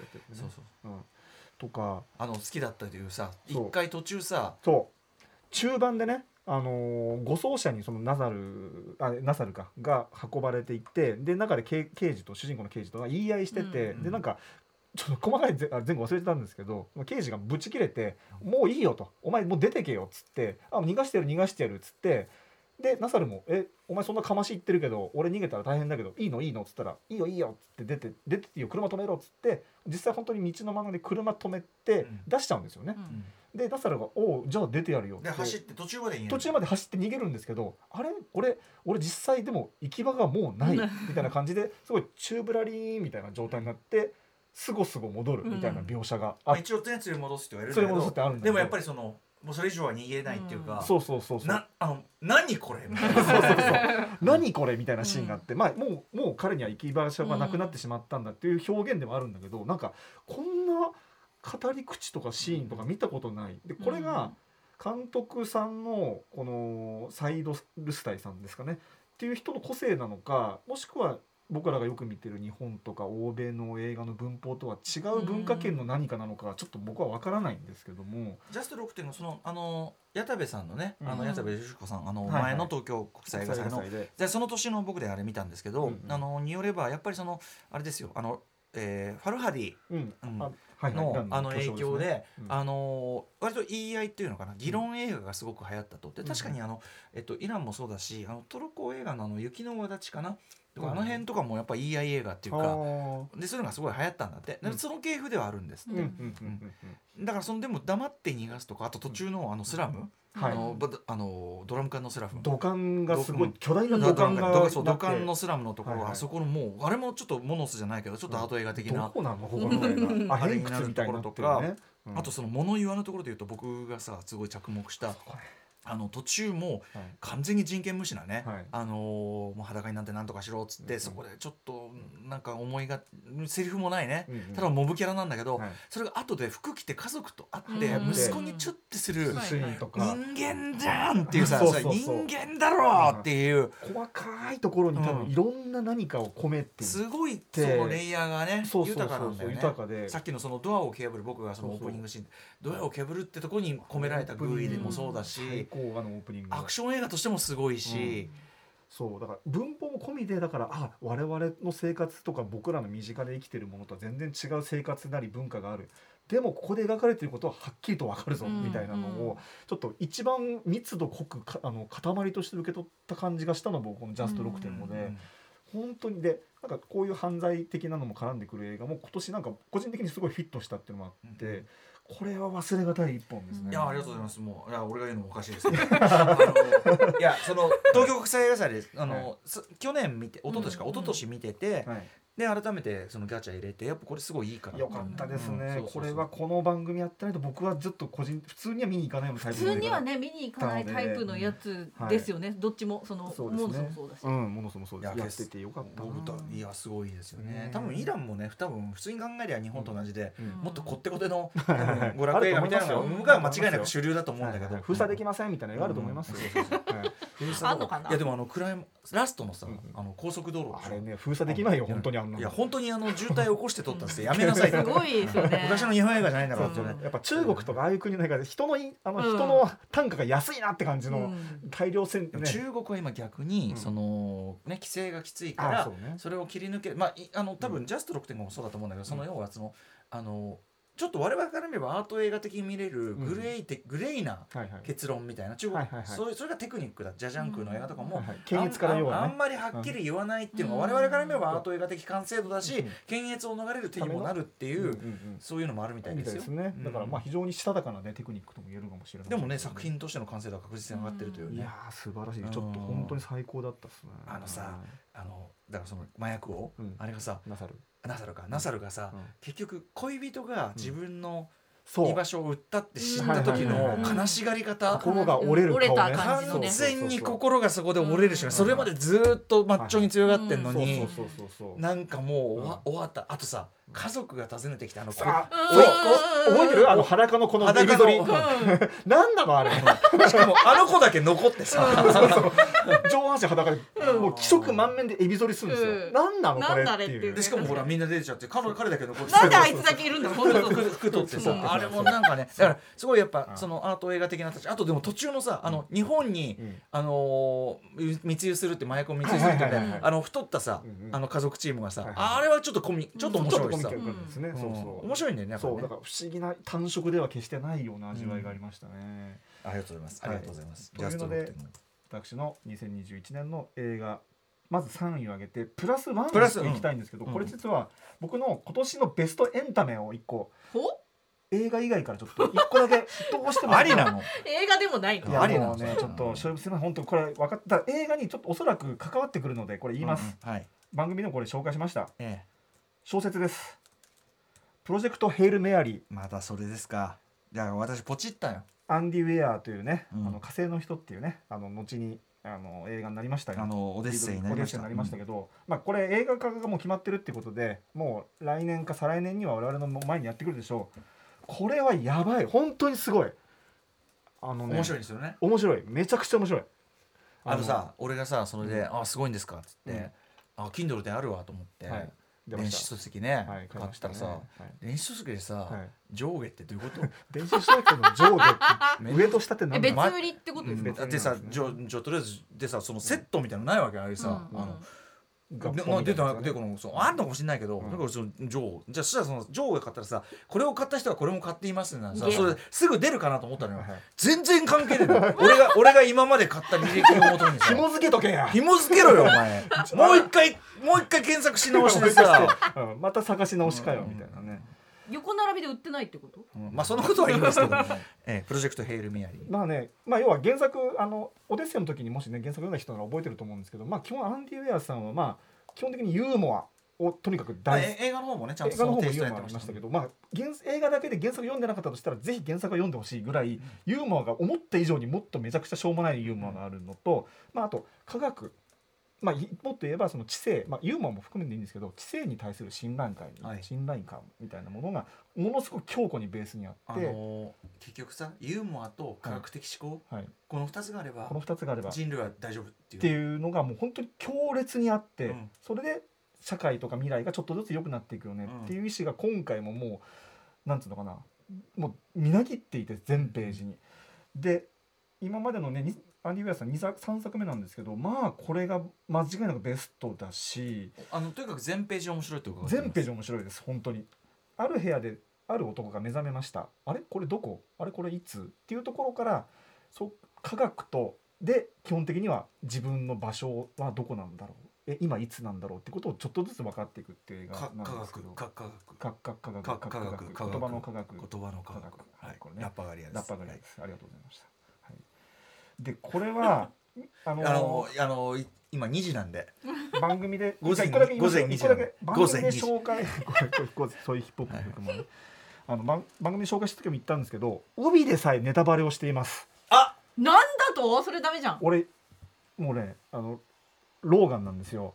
割とね、ローガンはいはい。ウルヴァリンバリにローガンなので、うんうん。よくもう買うのは決めてたんで見つけた瞬間に適当にパッと本手に取ってで本屋さんでレジしてで読まずに買ったんです、うん。中読んでたら、うん。本当びっくりして展開に。なんでそんなことするんですか帯で。で読み終わった後に帯見たらその俺がびっくりしたポイントが書いたんですよ。あローガンでよかった。ローガンでよかったんですよ。だからローガンは最高って話なんですけど。デススターは爆発します「おい!」ってなるじゃないですか。ならないよ別に。いやいやなるだろうな。帯でそんくらい書いてるようなことなので帯すら皆さん読まずに。でねあのメールにもありましたよね、あのはコンテンツライターでね。そうですそうです、うん。だから理理想は本屋さんに行ったら、まずレジに向かってもうプロジェクトヘイルメアリーの上下くださいって言って。それ級はあれスタローンと手話のさ、あはい。のデート映画こと大脱出。大脱出。あれのさ最初の予告とかポスターとか ポスターが本当にやらかし全ま力でネタバレしてんだよお前。ばっかじゃねえのってことやったバカだろうってっていうファーストビジュアルがネタバレになってるねねだからあれ級あれ級あれきあれきあれダメだよねはいなんでもういきなりレジ行って、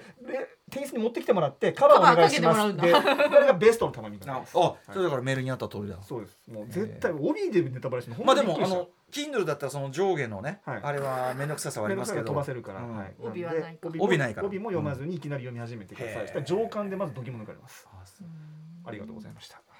アンディ・ウェアのプロジェクトあヘイルいずれ映画化されるかっていう映画化されますからね、しかもピあれでしょ？いつか俺に感謝すると。これはあもう 世界がみんな俺にいつか感謝する、うん。うんありがとう。ライアン・ゴズリング氏は俺だってあのオデッセイの時に、うん。主人公がちょっとマット・デーモンだと真面目すぎるっていう感想を誰かと話したんですよ。ちょっと硬すぎるあれじゃあ生真面目すぎる。気真面目すぎる、うん。でライアン・ゴズリングがあが合ってると。かえっ、となんだっけあのガーディアンズ・オブ・ギャラクシーのあいつああのクリス・プラットクリス・ブラッドか、うんどっちかじゃないあクリス・プラかット合うね。うんじゃないかって言ってたんですけど、うんそしたら今回ゴズリング。ゴーズリングはだからでしょ？あのベストガイズのあいつを出してくるわけでしょ、ベストガイズの。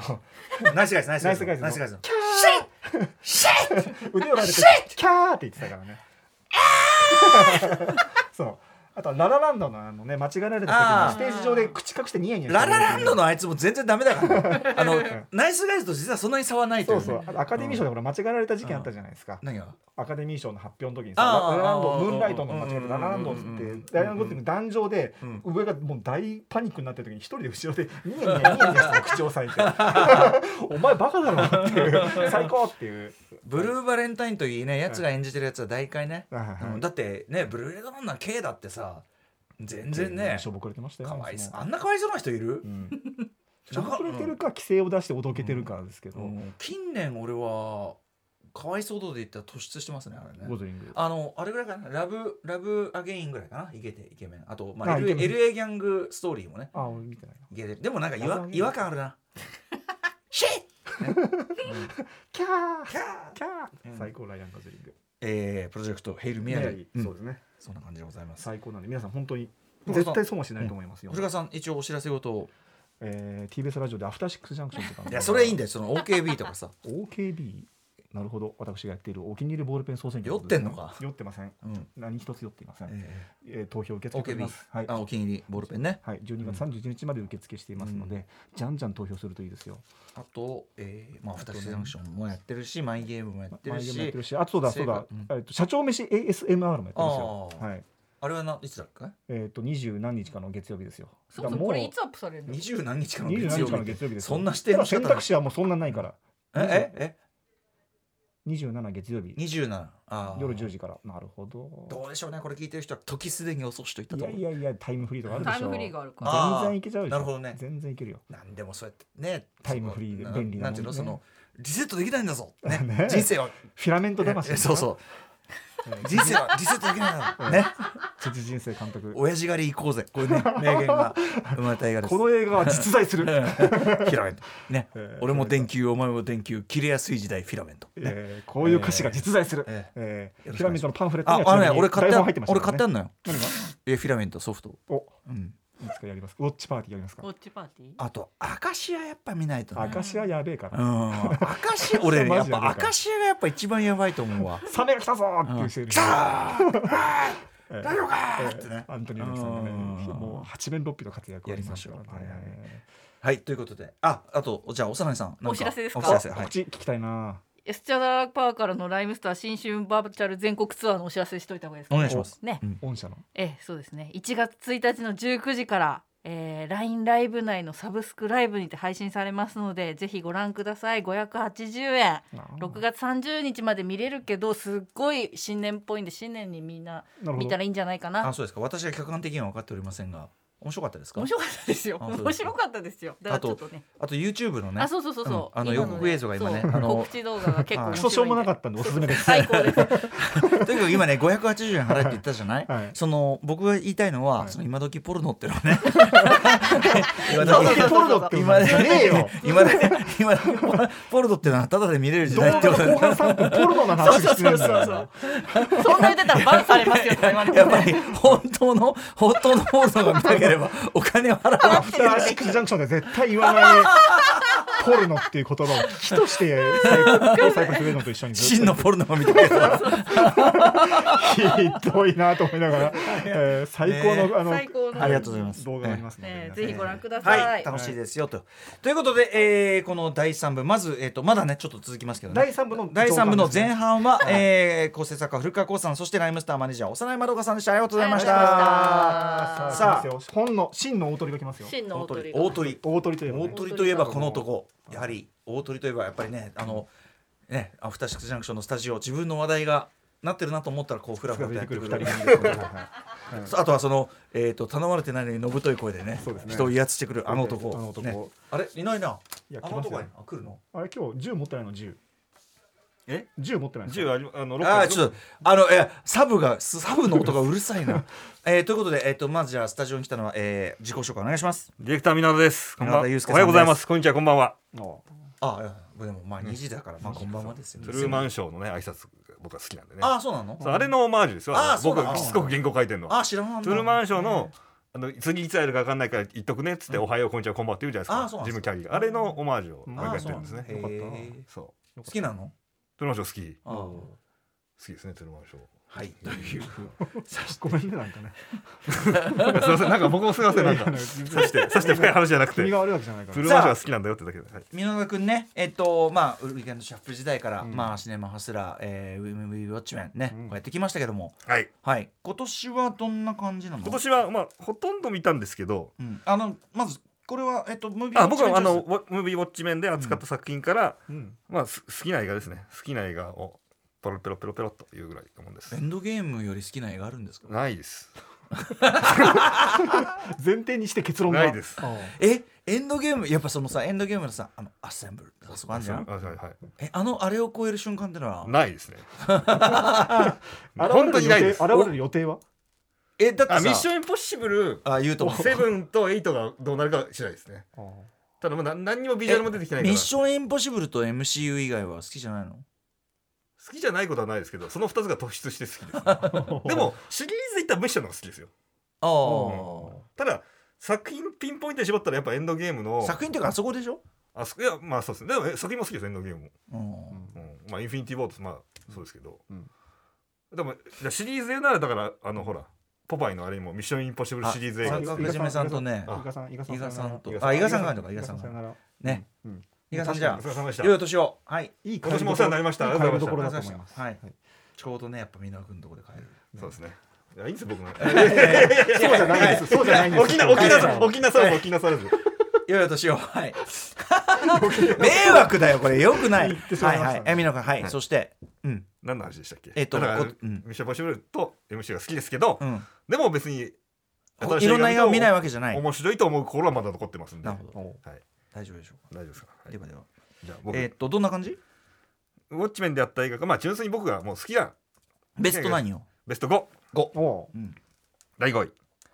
モスルあるスワットみたいな戦いです、うん。これはあのマシュー・マイケル・カーナハンさん監督で、まあ、お兄さんの僕ジョー・カーナハンの作品がもともと好きだったんですけど、はい。でなんかあの評判も高いということででガチャも当たってみたら、うん。やっぱその志のこう高さといいますか、うん。とそのエンターテインメントとしても見ても面白いのとやっぱ、うん。僕やっぱ最後の最後で、まあ、ネタバレで言わないですけど、うん。ラストのスワット部隊のうん。ミッションが明かされた時に、なんかそのああこういうことだったのか、で見た時にその確かにこうモスルがじゃああの元の平和な時代が来るかって言ったら多分難しいと思うしじゃあサノスみたいにねあ悪役がいるわけじゃないから、うんなんか根本的な解決っていうのは今更うんうんうん。難しいかもしれないけど、うんうんその中でもうん。できることというか、うんその中でもやんなきゃいけないことってあんじゃんかっていう、うんなんかこう見て、うんうんなんかこういやすすごい遠い海の話だし自分の身近なことではないんですけど、うんうんなんかまだこう希望って残ってるなってんなんかすごい思って、うんうん。なんかあの続きを見たくなりますね。あー。なんかエピソードゼロみたいな感じで。うんうんうん。彼らがじゃあ次の次のミッションに向かう姿が見たいからなんかうん。うん続きあああいうこうチームものというかうんうんうん。続きが見たくなるような作品ですごい好きななるほどね。映画でしたもうルッソじゃあルッソ兄弟だから一応ね。そうそうルッソ兄弟あなたの好きなエンドゲーム。のそうなんです、うん。そうなんです。だから見なきゃいけないんです。間違いない。っ間違いない、うん。ルッソ兄弟間違いない。ていうかさだからルッソ兄弟だからあのあれ見てよ。AppleTV プラスのチェリそうなんですよね。なんで見てないの？まだ入ってないんですよ Apple TV プラス。えー？もいやただたただでさえ見られてないのが多いのに、ーでもルッソ兄弟優先でいくならさ、ねえあとテテッドラストテッドラストって周りが言ってるじゃないですか、うんで見てないからなんか。そうそれはでも Amazon AppleTV だから Apple TV プラス、うん。モーニングいやルッソ兄弟って言うならさそうですよね。これだってベベスベストベスト映画会社だよだって。ベスト映画会社ね。あれね。いいランキングでした。いいでしょ？いいものでした。あれとってもいいものだとね思います、21ブリッジうんいい。じゃない？いいじゃないいいんですよ。いいじゃん。いいんですよ。あれ確かチェリーも違うかな。多分そういうことじゃない分同じ性そうだよね。ちょっと調べてないですけど。ほら来た。トム・ホランドだしね。ほらほらどうすんだよでトム・ホランドってねそんなスパイダーマンだけじゃないよ。そうですね。おかしいでしょそれ。ね。確かに。トム・ホランドもね望んでないんですよ。え？トム・ホランドもねその何？僕スパイダーマン以外もやってるよって思ってると思ああってるそうだよね。だってあんな頑張ってんのにさねうん。あれ賞とかちょっと取んないのかわいそうなんだけどちょっと。うん。だノーウェイホームは皆野君が見ないからじゃない？いやいや僕一人の力なんてそんな。いやそのそのこと言うな。だってそれこそモスルのエンディングと同じですよ。あ確かにそっかできることあんじゃんかってそういうことだよ。確かにそうだ。Apple TV 俺が入ることでトムホのモチベが上がる。そうだうん。そうですよ。何か解決するわけじゃないけどできることあるそうだよ、うん。モスルね。でも僕大好き。はい。なんだっけ？第第4 4位位。うん先生私の隣に座っていただけませんかおーそう出なかったタイトル来おー。これあのまあ普通に映画として面白かったんですけど。面白かったよもちろん。これはな何が楽しかったかっていうとその、まあ、ネタバレなんで詳しく言えないですけどラストの解釈を人と話すのがすごい面白かった。たなるほど。あのさ僕が言ってるラストカットでうん。ガーッとかあの上がったのよ、うん。あなるほどそうやって投げてくる映画かと。ね。今までの全てはとかね。そいや本当に。うまあ黒木華さんがまあその元タスクさんの、うん。が浮気してることを気づいて「うんてんてんてん」って話なんですけど、うん。それで、まあ、最後にある行動を取るんです。それと並行してだからそのずっとその車の免許を取ってるんですよね。そうそうそうそうそうそう。で教習所の教員さんとっていう話が回るんだけど。てんてんてんってなってうん。で一方ね元タスクさんは、まあ、長年漫画家漫画家夫婦なんだけど長年漫画描いてなくてで、えー、と黒木華さんが、まあ、新連載を始めるんだけどそれが「てんてんてん」っていう話で、で最後の解釈を、まあ、これ具体的には言わないですけど、うん。まあ、黒木華さんが当然元タスクさんに、まあ、復讐めいたことをね、何かするんだけど何が復讐なのかっていう意味を、いろんな人と話すと僕はすごい面白かったですね。僕は、まあ、もう僕なりの解釈があるんですけど、うん。それを人に話して私はこう思うみたいなあ、うんそっかそっかって話とかこれがすごい映画見た後の、うんうん映画見た後のそのうんうん。感想を話すの楽しいじゃないですか人と話すの、うんうんそれも醍醐味の一つだと思うんでそれが一番これがこの作品が一番僕は楽し確かにさすごい下世話な話だし、小難しい映画でも何でもないけど、うん。あのーなのにオープンエンディングってそうそうそうそう、ね。素直に撮ろうとも撮れるし裏を書いてうん、ちょっとひねった解釈もできるしっていうのは。ひねったっていうかその本当にラストは実はオープンなんだよね、うん。あの映してないから。そうそうそうそう。だからこれどういうことかっていうのはね、うん。あれはね僕だからラストカットでああこれ思ったよりやっぱ、そうそうそう、うん。いや面白かったけどちょっとガンって上がったんだよね。さすがってこれは僕は良かったな。楽しかった。あいやいいと思います。サブで拍手が起こってましたよなんか今。あ本当に。ああのね、あのピース。あ 高橋洋二さんがピース。洋二さんもねあれだしあの幼いさんも俺幼いさんもすごい好きなんですね、あと三角締めさんカーネージはベロ出して三ますカーネージ三回締めさんちょっとなんか本音 本音が分かんないけど、ああやってやっててすごい。喜んでると思います。えー先生私の隣に座っていただけませんか？これは、はい。まあ、黒木原さんの開演も含めてとても良かったと思いました。はい。第3位これはもうちょっとあの私の映画趣味的にこれを入れないのはあれなんでブラックウィドウですね。ああ別にいいじゃん。ブラックウィドウまあ今年 MCU で言うとブラックウィドウとエターナルズがあるんですけど、うん。まあこれブラックウィドウはねちょっと作品単体っていうよりかはホークアイとかもちょっと完結した今考えてみるととてもこうやっぱねちょっと重要な作品だということになってしまったんですね。ほうほうほう。これも詳しくは言えない今やってるホークアイあのうん。全録は完結完結しましたけど。ホークアイドラマ版ディズニープラスで配信中のうんうん。ドラマ、まあこれにまあ当然ブラックウィドウの直接は当然出てこないですけどうん。そのブラックウィドウ起きたことだったりとかクリントとナターシャの因縁とかが、まあいろいろ解決っていうかこう、うん。総まとめされる話なのでそれを含めてブラックウィドウがすごいねやっぱり重要というか、うん。愛おしくなる作品なんですうそう正直公開と見た当時はうん。あ僕ねディズニープラスで見たんですけど、ええ。あのダバさんにうん。なんかこうちょっとえ？で前を細められましたけどえ？えいやいや今違うのあの おさ幼いさんのあじゃああのうん。当時ね。うん僕あディズニープラスで見たんですよって言ったら「えっ?」って言われて。あそうだね。だってえ？だってこんなに こんなに MCU 好きな人がさアニマックスで見ねえで、うん。でも2回見たんで絶対アママックスで見た方がいいよって話で、2回見ました。字幕版と吹き替え版で見たんで、うん。でもピンとこなかったでしょ？そうなんですよそれはそうなんですけど。つくづく後悔してますけど、いや別にいいけどさ、うん。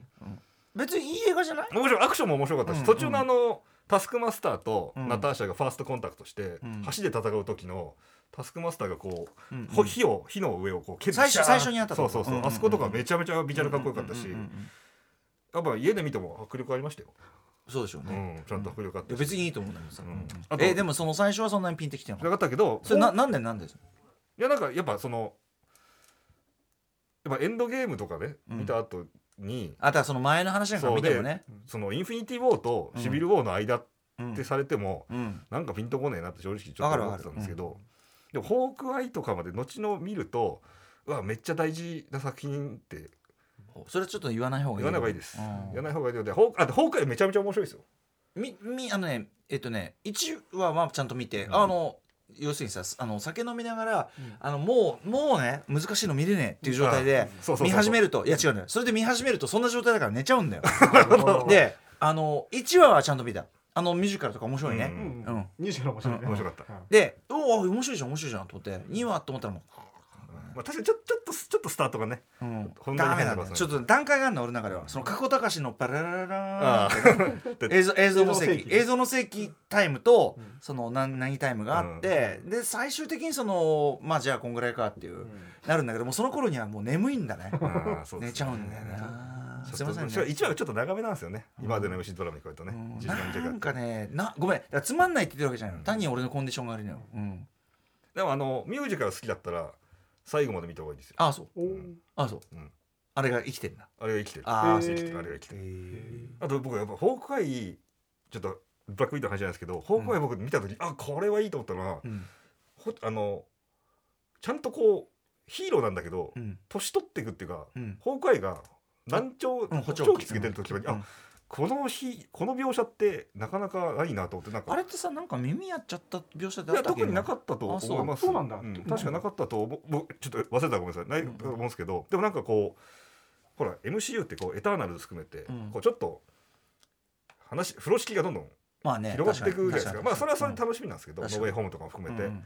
なんだけどこう急にこう地に足のついたうんうんうん。物語が出てきてなんかすごいあほっとするっていう。てかマーベルの良さって地に足だからね、うんそうそう、ん。なんかあなんか人間らしい話まあエタルズは人間じゃないですけどなんかこう地に足のついたうん。安心して見れる作品ですよね、うん。うんホークアイ。面白いですよ、なるほうん。作あちゃんと見ますちゃんと見ます、うん。ぜひ。でその方向へ見るとブラックウィドウの評価も上がると。見直しちゃいましたブラックウィドウ、ケイト・ショートランドちゃんと仕事してると思うよ、ね。ううん。んちょっと劇場で見なくてすみませんでした。本当だよ。謝罪。謝罪。謝罪。謝罪。幼いさん謝罪。謝罪。ですね謝罪は第2位。ありがとう。あ？になんであザ・スーサイド・スカット極悪党集結。これもうねずっと楽しいずーっと楽しい映画っていいじゃないですか、うんずーっとだって初めから最後までずっと楽しいじゃないですか。いいいじゃないですかってそのあんたは知らないと思うけどみたいな言われても 困りますけどね。もそろそろ折れてくださいよみたいな言い方して。いい加減分かってください。いい加減分かって。いいんですよ。いい加減。かっこつけ、かっこ、かっこつけてないで、こういう映画を楽しんでくださいよみずーっとたいな。楽しい映画でいいじゃないですか。自分で嘘つくの疲れたでしょ。俺だってベスト3だよ。誰も悪く言ってないのに、これももうみんな魅力言ってるんで、まあねずっと楽しいえ、でもさ、じゃあ好きな場面とかさ、そのベスト、みんなのベストスーサイドスクワットねベストスーサイドスクワットはでもこれネタバレになっちゃうからダメですねなんだよ、それ。つまんねえな。考言えて言えばいいじゃん。そのネタバレじゃないとこ言えばいいじゃん。別にネタバレじゃないところ吹き替え版がいいですよすごいあ、そうなの？うん吹き替え版がもうあの山寺宏一さんとか、大塚明夫さんとかあと何よりあの、うん。水木奈々さんが出てるあねから何よりっていうの何より。がちょっとまあ、ファン、ファンなんですよね。吹き替え版めちゃめちゃよくです。きてる。すごいね、そんなのね、揃えてね。うんうん。吹き替え版僕あのあのさあの最初のさ上陸してすぐの言い言い合いのとことかどうしてなの？要するにさ海辺に海辺のチンポを全部食べる あれあれどうしてんの？日本語。あのちゃんと喋ってますよ。ああそうなんだ、はいなんで海辺にチンポがあちゃんるんだよ。とあのわ割とねあのお前は違うね。お前は単にチンポが好きなだけだちゃんと吹きあの割とそのか下ネタ映画の吹き替えは割とね、そのまま吹き替えてること多くてちょっと話してないんですけど、ジェクシーなんだっけな。ジェクシースマホを変えただけなのにだったかな。あの、うんうんうん。コメディ映画で、うんあのあったねなんかタイトル携帯がなんかちょっと聞いたことあるようなタイトルですけそどう。がそのそのえっ、となんだっけ携帯の、うん。まあ、シリみたいなうん。女性の AI うん。電子が、まあ、暴走してうん。食って話なんですけど持ち主に攻撃しちゃって、うん。でそれの声優吹き花澤香菜さんなんですけど、花澤香菜さんがすごい汚い言葉で言うんです。結構割と直接的なこととか言っててなんかあのぬるい吹き替えじゃないですよ。なるほど。ジェクシー。これを吹き替え版で。どこで見るの？ジェクシーは。ジェクシーは割といろんな配信サイトで結構前の作品なんで U ネ僕僕は UNEXT 確か見たかな、はいはい。はい。まあいいやじゃあえーっとスーサイ2位はザ・ドススこれはもうね、うん。面白かったですよ単純に。はい。第1位。第一位。これ空白ですね。あこれまあちょっと面白かったというとちょっと思うんですけどまあ僕特に吉田圭佑監督ね。が僕も大好きで、バカ言ってるもんね。うん。あのーここのあのブルー公開タイミングでかうん。ご本人がはい。監督ご本人あれ楽しかったね楽しかった。ボクシング時にまあ打ち合わせとかで僕もファンなんでファンでさして僕とにヒメアノールが僕はねまああの映画を好きというのがちょっとあれですけどヒメアノール僕す。ごい好きなんですよ。うんわかります。でまあ別にその残酷だからとかそういうことじゃなくてやっぱラスト歌丸さんがよくラスト3分とかの何があったんだよっていうかそのうんうん。ね、じその、あそこのラストがすごい好きで、うん。うんあんあんな映画なのにうん。泣かされるってすげえ映画だなって思って。あれもさだからそのあのまあ最低最悪のさ、うん。も森田というねその、うん。本当に連続殺人最低最悪も別にもちろんあのやってしまった後になってはまあ言っちゃえば同情の余地なんかないっていうかうん。別にもう、べうん、ね許される存在ではもうない、うん。なんだけどつまりその過去に開かれたというかさ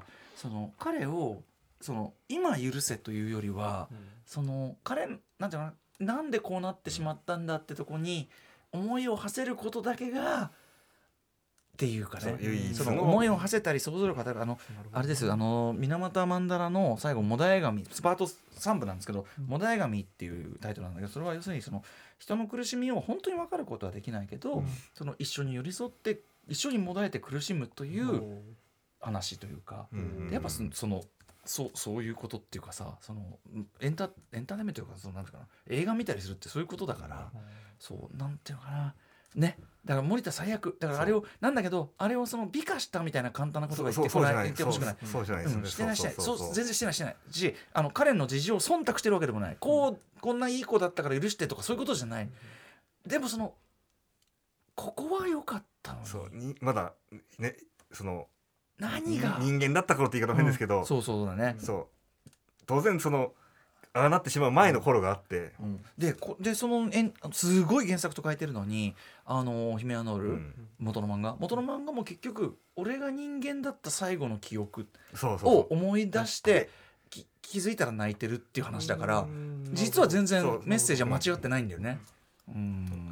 ね、でなんか空白もなんかこうなんかそうに似たこう、うんうん。さラストのそう歌尾さんきおっしゃってましたけど、まあ、あれがあったからいろいろオーロッケ美談にするのは単純な話だからそれはいいのか分かんないけどでもなんかこう心が通じ合っていたかもしれない可能性がうんうんうんあっただけでもうん。なんかまだそのさっきのモスちょっとモスルじゃないですけど、うんうんうん。当然もう解決なんかしないし、うんうんなんだけどなんかそこにこう一つの拠り所というか希望というか、少なくともその人にとってはうん。その事実うん。が救いなわけで、うんうん。なんかそのそう見た時にあなんか非常に辛い映画だしうん。ぎなんか居心地の悪いシーンもいっぱいある映画だけどうん。奥野しさんのシーンとかも含めて、うんなんかやっぱ最終的にやっぱその優しい映画だなと思って泣いちゃうんですよね、吉田監督。あと古田新太さんのその、うん。ねあのまあ途中その心を入れ替えるとか彼が変わるシーンで、ポロッと言ううん田畑智子さんに言う一言とかで、俺あそこでもううるーって来てなんか、まあ、人ってその小出さんがあの古畑特集の時に言って,、た。明日死ぬとしてもええ。人が変わっちゃいけない理由はないだろう。っていうのをなんかふと思い出して、当然手遅れだしもう当然失ってしまったものは手に入らないけど、でも心入れ替えて。うん。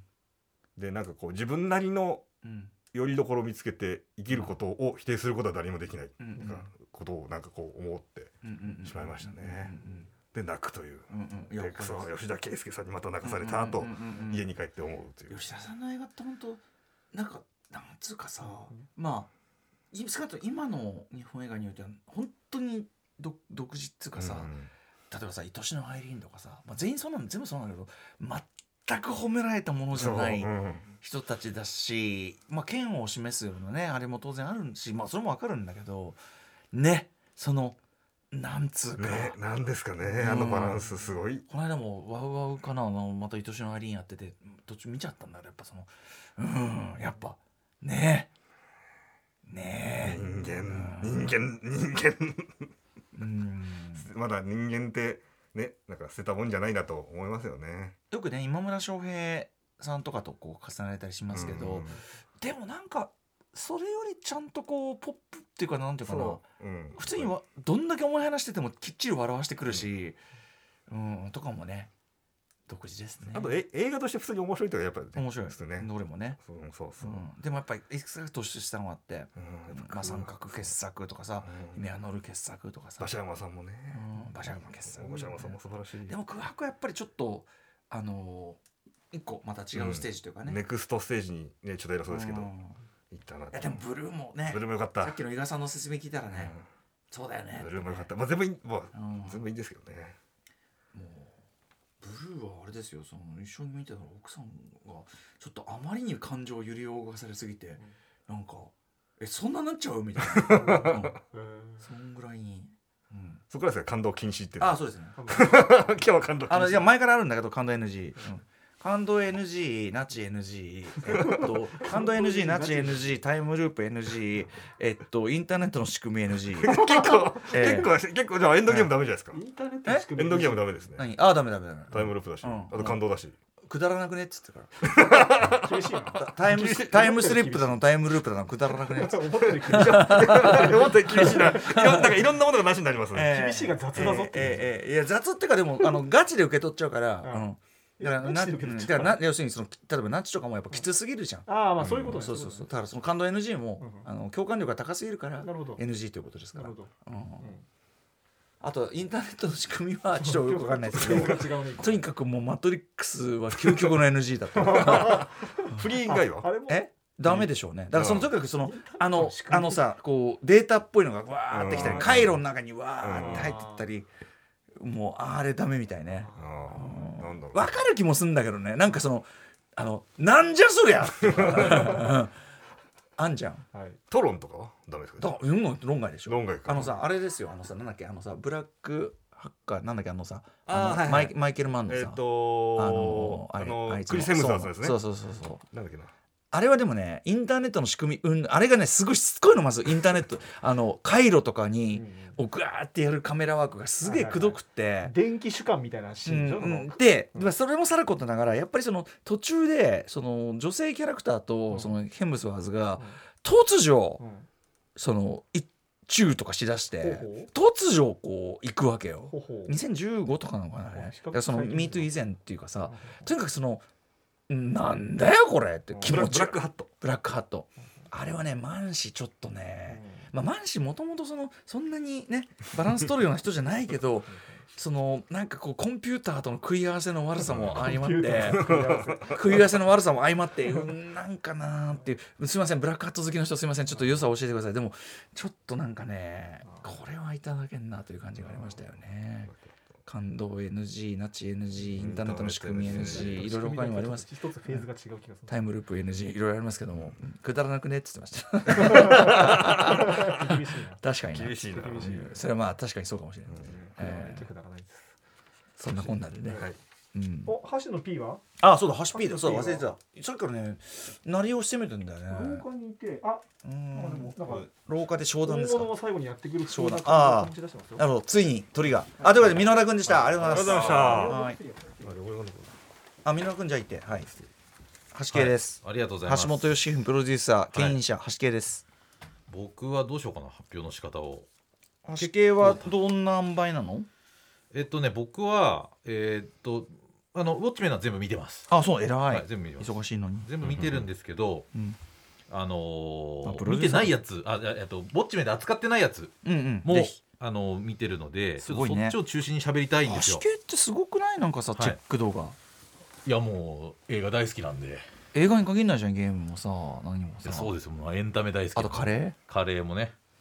だ。から僕が教えた新しい店チェックしてくださいね、はいはいはい、はいまあ、それはいいとして。いいとして。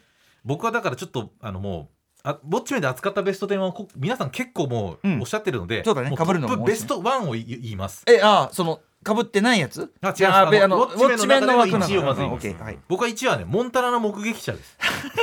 いやすいや最高だよ。もうね、こういうのが見たいんだよなう。うんうんわかるわかるもうこういうのが見たいんだよって。いう要するにさその僕がラン選んだとかさまあモーターのボケ者の悪役中に入れたけど、うん。要はさあれでしょ？ジャンル的な枠組みに入ってるけそどでもちゃんと。う、うん、うん。なんかもういいじゃんっていう。うんうん。わかるわかる。なんか。うんで逆にこういうの作るの多分一番難しいと思そううんですよ。なの。わかるわかる。今難しいよね。そうそう。変にさ気をてらったりさ。なんか聞いてらったりうんなんか意識高いみたいなことをやらざるを得なかったりみたい意なこと。が識高いのはいいだろ別に。そうだけど あのなんか変なタイムループね。はいやれタイムループ。こっちにこういろいろ考えさせたりうん。わからない俺が悪いんじゃないかみたいなことを考えさせないっていうのは 本当にいいなっていうのをなんか橋系を語るときにコンプレックスっていうのは常に大きなテーマだねこれそうですね。でもこれ皆さんもあるんじゃないですかね。まあうんここまで聞いた人もうだいぶ疲れてると思うんで僕軽めの軽いですよ僕はもう。いやそんなことないです。でもうん。だって俺はねあの2008年だよ。忘れもしない、はい。あのねベンナルベスト10発表して最初のシネマスターの時ね、うんうんうんうん。時に俺はやっぱね橋系あ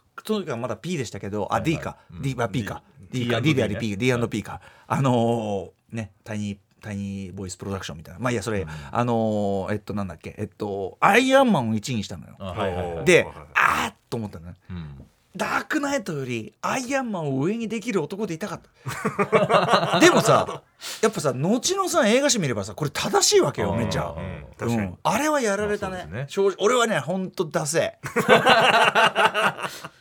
いやでも潔くしたじゃん歌丸さんだってね今え回潔いのを上に上げてきたじゃないですか。何潔いの。いや自分を偽らないっつってね。わあもっとかっこつけたかった でもさでもさでもさベスト的には入れてんのよ結局、まあまあまあ。てかさ花束ってどういう扱いなんだよ。どういう扱いなんだようん、そんな立派なもんだよふざけんなよ本当にさ。いやだからそれはね僕はもうもうこれしか言うことは本当にそれなんですよ。モンタナね？はい。モンタナのどこが特に好きですか？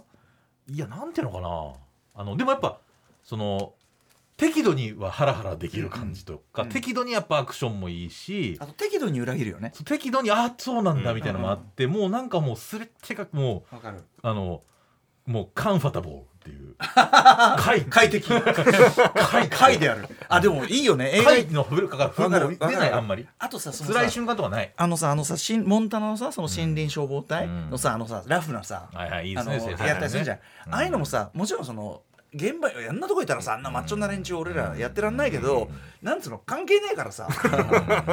関係ねえからさ別になんか気楽にねいいねなんつってやれるもんね、そうだねあのアンジェリーナ・ジョリーのさあのあのパラシュートやってうわーとかさ、なんだあれ。イエーイみたいな。イエーイ生き生きってるやつとかすごいおう大変だとか言ってさ。いや本当いいあれいらないんだよねよく考えたらでもなんかこうやれみたいなこうリベンジしてるシーンとかもあるしね。あんま言えないけど。そうだね。痛快なとこももうなんかもういろいろあってよかったっていう。そう。やっぱ手いらっしゃるいいね。そう。うん。そんな感じ。であとはねちょっと部門賞みたいなやつ僕もやりたいんですよ。はい。あのーベストベストいきますよ。うん。ベスト自己啓発。明日から仕事頑張ろう映画。じベスト自己啓発。明日から仕事頑張ろう映画、これあるじゃないですか。見て、うん。うんあもうもう仕事めっちゃ頑張ろう、うん。あるじゃないですか、うん。これね騙し絵の牙ですね。あー。だってさ、うん。あの大泉さんが演じてるさ、はい。あれが俺がまああえて言えば俺の周りで一番近いのは橋系だよいやもうほんと見たらねいやこうなりたいよって思う感じですよじゃあ俺のこの感覚っていうのはこう誇らしいわけ？心いや僕は嬉しかったし、うん。嬉しかったしあのーあの吉田大八監督ゲストに来た時に「うんうん。いや魂の牙のあれがよくてうんこれがよくて」っつって、で僕が最後吉田さんねあの僕今オーディオムービーっていうですね、うんうん。あのラジオドラマのうん。その映画、まあ、もっとああのうん。アップデートしたものを作りたいっつってやってて。で吉田大八監督僕すごく音楽とか音の使い方が完璧なか監督だと思っているので、僕は吉田さんと、まあ、僕がちょっとそれはあのいろいろねおこがましいかもしれないけど、うん。なんかそういう音声のうん映画的なものっていうのはちょっとなんかもしいつかうん。一緒に作れたらうんうん僕すごくありが嬉しいなと思ってて、うんうんでも吉田さん映画は世界と戦うの今日本大変かもしれないけど音声だったらもしかしたら世界とまだ戦えるかもしれないんですっていう話をこううんしてたら、そのうんちょっとあの大泉洋さんのあの役に見えてきますねみたいな。ことをおっしゃって。言われたんまあ、それはあのかなりねあの僕を気持ちよくさせてくれるために言ってくれたんだろうけど、うんうんわーと思ってマジ頑張ろうみたいな。でもさあんなやつとあんなやつあんなやつと組んでんのさいやダメですよ。おなんかさどうよ？いやどうよ。チチームとしては ねいやそうなんですよ。まさにどうよのさ、彼が実際にそのそこでやったこととか手法とかのがリアリティがどうのこうのっていうのは絶対あるんですよ。あとそのさなんていうかな信用できねえなって思ってる人とは組めねえじゃん、うん。だからそこが彼の明らかな欠点ですよ。欠点なんです。でも、うんただ彼がそのチームを奮い立たせる時のうん。その個々の人たちをそのうんモチベーションを上げる言い方みたいなやつってあものすごいいいなと思って。ー。あ例えばどういうの言っていやだからその要はあん君らのうん。その力がないとダメなんだってことを言うんですよね、ひたすら。俺が何とかするじゃなくて君たちの一番やりたいことやろうよっていうのが。ーム力を上げるということを言う。そうです俺のやり方をやれじゃなくて。じゃないんですよ、うん。だから実はなんかすごくワンマンなようでいて、うんうん。その個々の力が発揮できなければダメなんだってことを強く言うでみんな生き生きしてるもんね。そうなんでそこが、そのやり方が合ってるかどうかは別として、うんうん。企画が面白いかどうかは別として、うん。この人たちがやる気が出ることが最大の力なんだってことを言ってるんですよ。だからそれがなんかあのモチベーションコントロールって意味では、うん。めちゃくちゃ正しいことやっててあの人は信用できないっていうのはあるんだけどでもその瞬間をその人たちがやっぱ奮い立つから、うんうん。なんかあのあれあのだからあの戦争映画におけるあの出ましたあれですよね。演説シーン？そう演説シーン的なやつ。ょ？つまり言いたいのは高知戦のワニワニワニワニ招待待のこの間高知戦回われててさ。見てんなおい。そのうんそのさだけ見てんだよ。そのさでワニ招待のやっぱ演仕事に関係ないやつを演説のとこだけ見ようと思ってさうん。したらやっぱ見事なんだよね。ね。ロジックがあれは見ね事。うん。でまあやっぱ鼓舞すると。でもやっぱあれこそ仕事うんの楽しさだし、うん。うん。なんかチームで仕事するのの楽しさだしああ明日から頑張ろうって思わせてくれたっていう意味で、ベスト明日から仕事頑張ろう映画。わかります、ね。これはうちの岸社長にも学んでほしいね。いやでもね岸社長はね岸社長はねすごいね、うん。優秀だし、難しいんあのちゃんと頑張ってくれてんだけどいがなんだけど、うん。あの唯一そういうのが苦手なの。あの、うん。あのなんか全体を鼓舞する空気感を作るとかほんと下手で。え何？ダメだった？みたいな。なんかなんかえ何？何？何？何？ちょっと問題だった。いやいやよかったですよ。みたいな。なんか全然うわまあでもこれ多分記者みたいにこう見えないところでちゃんと皆さんを支えるっていうその素晴らしい人もいるんだけどさ鼓舞だけして鼓舞だけしてちゃんと仕事しないやつよりはいやそうそうそれも、ねそれもあるし、ちゃんとしね。だその人たちがいろいろいてチームかなっていうだ感からだからまあじがしますよね鼓舞はじゃあ俺がやるよってまあことそうだそういうかもしれないけど。こう役割ありりますよ、こっちも全然容量容量いねえ しそうやそれだからもう。ドイツも。でも裏でちゃんとやるそのそういう人たちも大事でもめちゃもちもちろん。めちゃめちゃ大事なんで新井さんはだいぶ今まともになりましたけど いやそれかつてはねもう理不尽に理不尽に責められて。皆さんそれは大事なんです。ひどい目に遭いました本当にね。ね。うん。本当だから皆さんもこれもぜひ見ていただきたいなという。ふ確かうに。思います。にでも仕事映画としても楽しいし。そう仕事がもう,、うん。もう痛快でねテンポもいいってことで、あの吉田あのベストとかにね今回入れられなかったとやっぱり吉田さんの中でもエンターテインメント性高くてめちゃくちゃ楽しい映見事見事、本当素晴らしいんですよ。かっこいいんだよね。かっこいい。ね。うん。音楽もベストベスト部門まだありますよ、はいよ。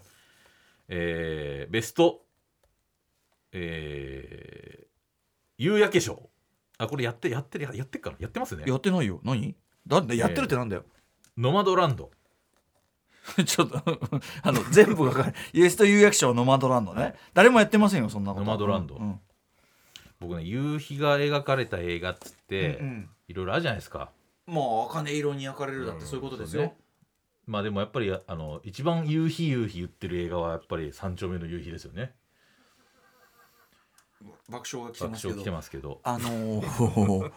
でも僕はいろんな映画作家の中で、ええ。夕焼けを本当に好きな監督は、うんうん。クロエ・ジャオだろうなと思って。クロエ・ジャオはさそのあのさだから要はさ夕焼けっていうかマジックアワーだよね。そうそうそう。マジックアワーがですもごい。ぶっちゃけあの黄色い夕焼けの時ってそんなときめかないくないですか？むむしろ、うんうん。だから紫でしょ？もうもうお夕焼けから夜うんうんうんうん。のマジックアワー。まあでもマジックアワーってほど綺麗でもないちょっと暗いいやわかるわかる。うん。だからクラウディーな感じねそう暗いな暗いなぐらいの、うん。俺が一番夕日の好きな一番もうもう0コンマみたいなタイミングをクロエジャオもなるほど。バッチリパッケージングしてて。ほうほうほうほまあ、朝焼けか夕焼けか分かんないですけどわかるわかる。とにかくその焼け、う、うんうん、焼けのフェティッシュさを取る監督さん焼けのほ元気かな、うん、でもノマドランダーももう惜しみないんですよね惜しみない。もうもう割と冒頭からガンガン夜景を出してくる。まあだってさその地平線みたいなとこだからね、全部ね。すごいですでこれはうん。まあぶっちゃけたらこれエターナルズでもやっぱそそういうのバンバンそうだね。だからもうあのクロエジャオの絵って浮かぶもんね。そうそう。たあれは多分だからどっちかというとあれ撮りたいんだろうなってそう。だから俺ね最近夕焼けが撮りたいんじゃなそう。最近俺ねクロエジャオに関しては逆に人工的に感じられてきたのよ。そう。あの自然描写がうまいみたいな感じになってるけどあまりにそうそうだからそのいわゆるそのクロエジャオの絵が印象的すぎまあねちょっと個性て的すぎるっていうのはあるそうそうそうでもあれはもうお私の好きな夜景のタイミングここっていうところをめっちゃ見せてくるんで俺めちゃくちゃツボなんですよそこが毎回。まあまあまあまあ心地いいよね確かに。本当にだから逆に言ったら三丁目の夕日は全然夕日映さないですからね。三丁目の夕日は絵として絵として出てこないから。絵として心地いい瞬間はないよ。だって向こうにあのフィロフィロソフィカルゾンビが歩いてんだよ、向こうの通りの向こうはフィロソフィカルゾンビなんだよ、うん。だからそのね人間ドラマがずっと描かれてるんだけども、ラストシーンも夕日を見てる人々みたいなのがほとんどなんで本当にうんうんうん。ゆ三丁目の夕日あんま夕日、そ実はあんまない。ダメでしょ。意味で、うん。まあだから、うん。そう別のねそそういう見方をしちゃいけないんだろうけど誰が撮ったの、うん。でもタイトルに夕日って入ったら夕日綺麗なのかなって思っちゃうえ何？じゃあ夕日が丘の総理大臣。そまあまあそうですね。あれタイトルに入れるからにはあそう。夕日のガンマン。まあ、夕日でも夕日のガンマン。もとかいろいろあるよ。夕日の軍とかいろいろあるよ。なんかなんか黄色目多い多くないですか？なんかそのあ分かるだからさだからこれ見ようがしゃ嫌なんでしょ？うん。だからだから茜色はちょっと行き過ぎでしょ？ちょっとだから、うん。だからもっともっとあのクロエジャオぐらいギリの感じで来てほしい。それでもクロエジャオだよそれは。そういうことか。それはクロエジャオだもん。クロエジャオ賞うん。か、とにかくクロエジャオのなんかこうでも今まで映画見てて夕日綺麗夕焼け綺麗と思ったのうん。クロエジャオ初めてでしたよ。あそうなんだ。なんかわざとらしくないというか。まあねリアルただた。だそのそういうとこだかばっかピンポイントでエターナルズでさやってくるから俺なんかさマトリックスみたいに見えてきたよね。確かに嘘っぽいね、うん。いやだからそのバーチャルいやでも本当にあのあれが一番リアル。お前らがいいと思う自然みたいなことになってさ。いやでもあれはなかなかなかったですよありそうで。エージェント・スミスなんじゃないあいつ。コントロールして実は。あそうかてかあのアーキテクト。アーキテクあそういうね。アーキテクト。そういう意味でね。今回はねあのなんかアナリストでしょ。アナリスト。アナリストでしあょ今回ね。ーまあしょうがないなじゃあな。いやでもわかります。わかります。ああでもノマドランドは確かに。全くいいですか？あのあの景色の中にうん。いる感じってそれこと自体がなんかこうそうそうそう。なんていうのその例えば貧しくても、うん。そのこのいやさそうなんですよ。なんか勝者っていうかさ。そうそう。だからうん。なんてもう本当ダメな一日だったなって思ってもうん。なんかものすごい綺麗な夕焼けがある日,、にこう自分がねうんなんかその瞬間に外にあ見れたなって時に、うん。なんかね全部救われる瞬間ってあるありますよ。これベリーベスト・オブ日常じゃないいやもう本当そうです。だからあのあのちょっとあのあのあのパリッコさんとか杉直さんが一番いい夕暮れが10月末あたりにあったっていう。だからみんな一致して10月30日か10月31日だったのあれはね確かにね俺もなんとなく記憶あります。マジか。なぜなら僕結構やっぱり気にしてるんで結構その、うんうん。いやいい焼けかな今日はっていうのを意外と気いやにしてるんで。焼け具合、うん焼けがいいのあるかなっていうのは気にしてるんで確かにあの辺りは結構頻発した気がします。あのさ要はさそれまでのさまだ夏の名残を残してる日に対して、うん。うんうん10月30ははっきり秋の心地よさ、うん。それもありますね。そそうそう。だからなんかそのいろんなの込みであの辺はベストな、まあ、その天候もあってね、う、うん。あのいいこれ急に聞いてる人なんだと思うと思う。なんだと思うね、うんそう。だからまああなんかそれもあってそこをパッケージングできてすごいなとなる思ったどね。確かにね。確かにね。わかります。映画でこそやっぱそれってね。もっとこれあできることのあれだな。エエターナルズ表とかに気づけばかなクロエジョーの。うん。ね、そうそう。夕夕日フェチ。あいつ夕焼けフェチいじゃねえ夕日ってかやっぱマジックまあマジックアワーですね。うんだと思うけどででもマジックアワーとなんかそのなんていうのかからさあのさ要はさベース紫にちょっとそうオレンそうそう。そうジとか赤があるやつでしょ？もうその地平線ギリのとこだけがふわっとオレンジみたいなもう、うん。あの一瞬あーあの一瞬を切り取ってるちなみにあの偶然と想像はねエリック・ロメールのねなんとかオマージュだって言われてるけど、エリック・ロメールの緑の光線っていうのがあって、うんうんうん。あれはやっぱそのあグリーンフラッシュね。うんそうそう、はいこれはね沈む瞬間にあるじゃないですか。そういうこ朝日のう瞬間ね。話がつながってるわけこれまあ、はそうそうそう、うん。あるわけですよ。うん。わかりました。そういうことです。えーノマドランド、はい。まだあんの？えっとねあ一応一応これ前にポッドキャストで言ってるかもいいんですけどベストラジオ描写がクワイエットプレイス2っていうのをもう一回言っときますね。あークワイエットプレイスはねちょっと入れられなかったけどすごくいい続編だと思います。いい続編でしかも、ラジオ部曲が出てくるん。うん。でだってラジオ局に行ったらあのクリーチャーがいてうん。でクリーチャーがなんかラジオのサブみたいなとこでねなんかレコード一瞬かけようとしてるみたいなシーンでパッてこっち向向くっていうその AD みたいな動きしてるなっていうので そのクワイトプレイスめっちゃラジオ描写分かってるっていう、まあ、そういうところだけを描いたというね。それはちょっとあの別冊の方でも喋ってます。クワイトプレスはでもすごくいいいいですよね、うんそう。で僕好き。そう。でそれがまあ僕のなんとなくその映画触れたやつの中で取り上げたやつの中ではうん。っていう感じです。ベストでで別あのでで取り上げてない方うんうん。で言うとあの僕一本だけ話したいんですが、ええ。あの歌間さんもね多分あの番組の中で一回話してると思うんですけど「うんうん。迷子になった拳」といううんうん。あのドキュメンタリー映画ですね。うん。あの日本のね。うん。でこれはあのミャンマーの格闘技のラウェイというものを取り上げたやつ、ラウェイうん、でラウェイというのはまああのミャンマーから昔からあるでも一番世界で過激と言われる格闘技で三角陣さんわかりますか？で三がもさっきね話してあその話もしたかったって話をおっしゃってたんですけど、うん。ちょっと多分誰も触れられなかったのもあってええ。ちょっと触れておきたいっていうのがあって、はい。であのーまあムエカッチャーという名前で知ってた方もいると思うんですけど、うんうんうん。結構その伝説的にたまに語られる、まあうん。あの非常に危ないもうあの総合格闘技以上、うん。ルールももう頭突きもあの、うん。していいみたいなうんうん。ルールで、本当に試合もこれ死ぬまでやるんじゃね？うんうん。しかもグローブつけてない。バンデージ巻くだけ、うんつまりめちゃくちゃ硬い拳で殴れるさ試合として成り立つの？そんなの。これやってるんですけど、ん。あのーやっぱり、あのーまあ、かなり危険なんですよね、うんうんかなり危険。でそれに日本人がうん。の選手がそのまあ現地に行ったりしてそのはい。挑戦しているっていう話うんうんうんなんですけど、あのこれ僕ははっきりねはなかなか描かれない一面が描かれてるというのうんうんうんがやっぱすごくいいと思ってて、え。あの総合格闘技とかいう世界って僕らがテレビで普段普段なんとなくメディアで接するのって割と華やかな世界じゃないですか。うんうん。めなんかね割とこうんうイケイケな人たちがいっぱい出てて、うんあのなんかなんかなんかこうしなんていうかなお金を持ってそうでみたいな人たちうんうんうん。のそういうこうねあの華々しい世界ってイメージありますけど、ショービジネスみたいな、うんでもあのこのラベーに挑む格闘家の人たちはいわゆる、まあ、ガンダーグラウンドの人たちうんうん。で,、で僕ら噂では聞いたけど地下格闘技大会というものがえ日本にはどうやらあるっぽいってことは知ってるんですけど、えうんうん。本当にあるっていう近さであんまり感じたことがなかったんですよ。うんうんこの映画の中では本当に地下格闘技の中でせ、うん。生活している人たちの瞬間ちょっと垣間見れるうん。シーンが出てくるんですよね。うんうん。そこで何度も戦っているせあの要はコーチみたいな人に、うん。そのラウェイに挑む日本人が襲われに行くっていうくだりがあったりするんですけど、うん。その時のエピソードとかがあ本当に地下格闘技って日本でまだ普通にやってんだっていう、うんうんうんその恐ろしさみたいなやつが初めておそらくああいうドキュメンタリーで描かれてんじゃないかなと思うんですよね。うんうんだからそういう意味ではすごく貴重。あとこのうん。うん要はその格闘家たちも要は生活がなかなか成り立たないうんうんわけですよ、だからそこのギリギリのところでこうやってるっていうそのうん。様とかも含めてなんていうかこうあ確かに俺らが見見ない一面見ようとしてない一面というのを感じるし、なんかそれとそれにしかも命がかかってるっていううんうん。ところが、ドキュメンタリーとしてこんなになんかうんうん。こう心打つんだなっていう。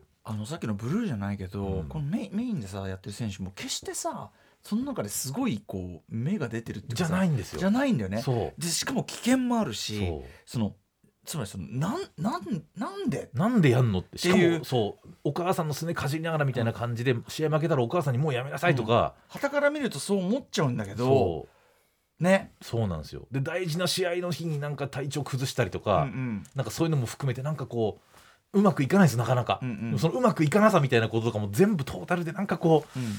はあっていうこうでもそうだよなっていう。でその格闘技団体もうまくこう回んなかったりとかう、んなんかいろんなことがうまくいかないんですよとにかく、うんうん。でそのうまくいかなさみたいなこうんうとん。なのに,、みんなでも、ね、やり続けてるっていう。なんでじゃあやり続けるのっていう、うんうんなんかそこがねやっぱね本当の話だと思うとやっぱり、ううんん胸を打ったっていう意味であのこれなかなか今見るチャンスなかなかないんですけどこれもそうなんだ。あの配信とか。まだ全く予定が多分ないんですね。ないんですよ。そう、んんなんなんですけどちょっとこれ今年かなり印象に残った一本なので、うんはい。ぜひ触れておきたいという感じですね。なるほど。そう。でちょっとまあこういうなんかうーんってうーんって感じになったんで、えうーんって感じになるんですけど僕ええ。最後に話したいのは、えはい。あのこのランキングの中に全くね皆さん触れてないんですけど、なんあのまあ見事な部門賞というのをちょっとまたこれ語り出してですね。見事な部門賞はい。これはですねベスト富山映画部門というのがありまして、富山ね。えーでこれはですねこの2年というのは映画業界において富山県が大躍進したまあ年と言われてまして。まあでどういうこと？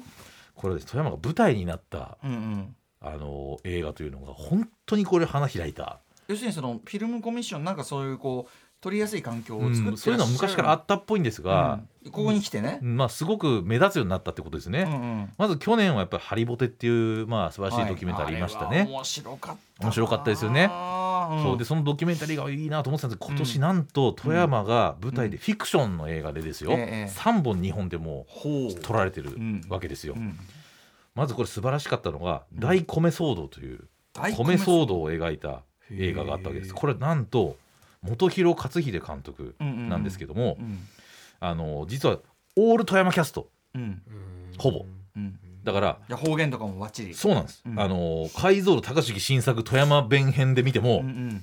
えー納得できる。ご自身が富山出身でもうキャストに室井茂さんうん。柴田理恵さん西村雅彦さんうん。それで立川志の輔師匠っていうもう、んん富山出身のもう完璧な有名人がうんうん。配役されていて、えもうネイティブの富山弁っていうのを喋るという意味であの完璧。で他の方言指導もすごく上手なので、うん。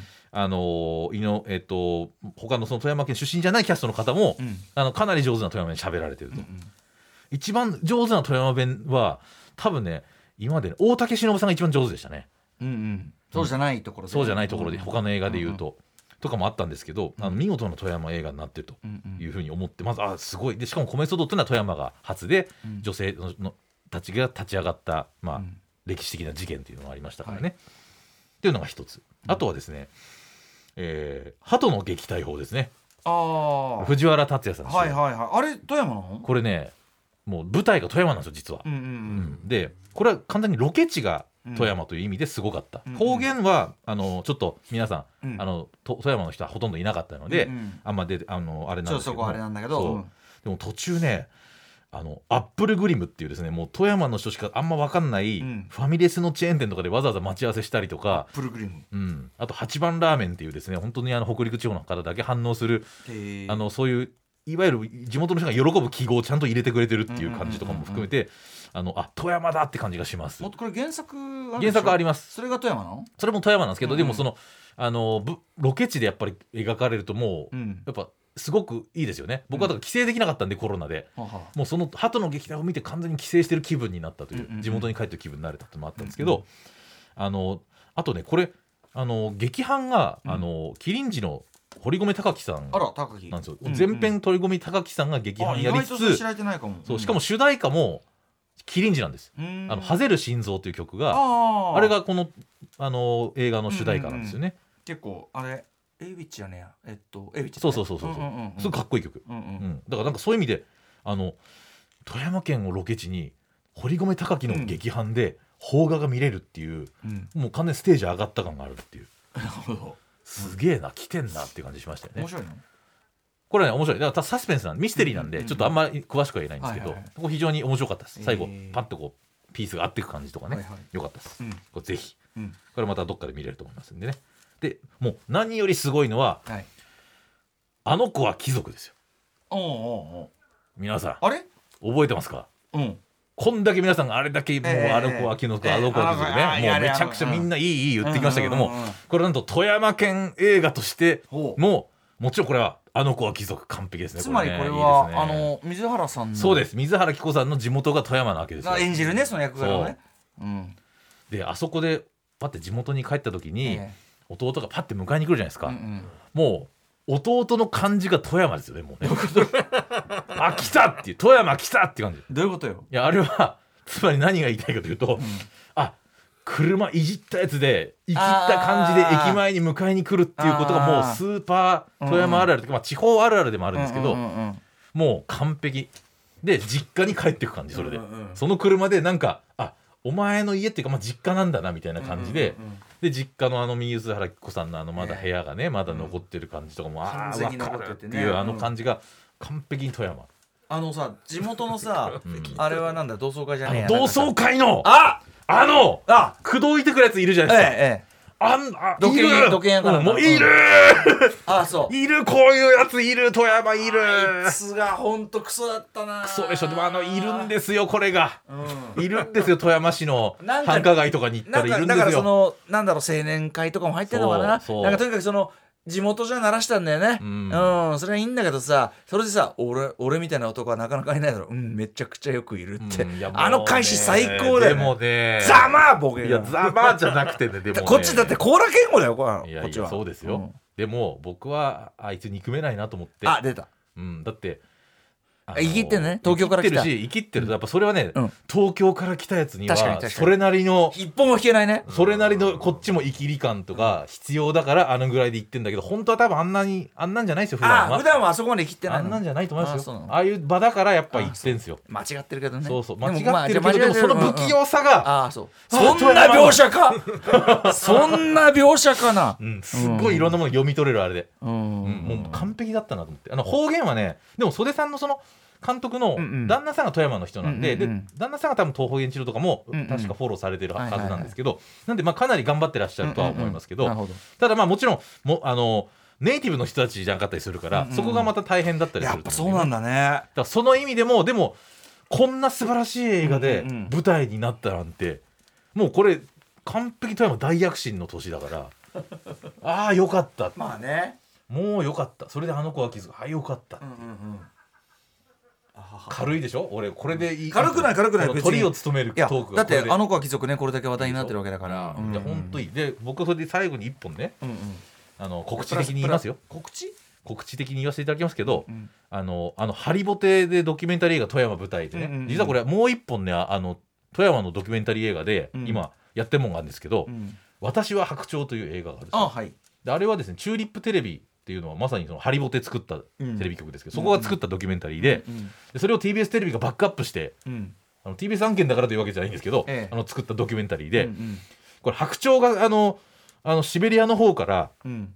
富山の方に飛来して冬を過ごしてええまたどっかに行くっていうそのルーティンが実はあるんですよ。うんうんうん。でその白鳥にが本当にいるんですよ。僕もあ当たり前のように見ててし白鳥がね冬の間だけいるんですよ。身の回りに。うんでこれは白鳥はあの遠くから来た人たちって分かってるっていうなんかあんまり多分他の県だとあんま実感がないエピソードだと思うんだけど普通に白鳥が来る。でその白鳥に見せられたおじさんの話でその白鳥が好きすぎてうん。だからあのえ特定の個体？特定の個体もあののことも好きになってる。うんうん。とにかく白鳥のことずその来る白鳥のことばっかり考えてるおじさんがいて、うんうんだからネットフリックスのあのタコのあの、うん。ドキュメンタリーの、はい。あのかムードにちょっと近い、うん。うんなんだっなんだっけね。そう。あのえアカデミー賞ね撮ったやつ、うん。うんなんかあのもうもう白鳥がこそんな好きっていうぐらいも好きで、うん。うんあれだってタコとさ 恋愛関係みたいな風に見えるように、うん。あれかなり編集もそうまあそうそうそう。だからこのの映画もあの編集をうまくやれば多分そういうふうに見えるぐらい白鳥に完全に恋してる感じに、うんうんうん。ででなんかその寝床がないっつって寝床をねそのおじさんこうやって藁をこうやって集めて作って、ここに寝てくれるかなってずっと見てるシーンとかあるんですけど、で白鳥そんなの分かるわけないから、全然寝てくんないの何日も、うんでもある日なんかすんごい嫌々うんもうほんとこいつしつこいわと思ってマジしつこいから一回寝てやんないとこのおっさん帰んねえのかなと思っていやいや白鳥がそのなんかあの寝床にふわって寝るっていうシーンがあってでそのおっさんが超感動して「やったー!」みたいなシーンが出てくるんですよ。でもそれはそれまでの流れがあるから単に白鳥がじゃたまたま寝たんだろうけど、うんうん。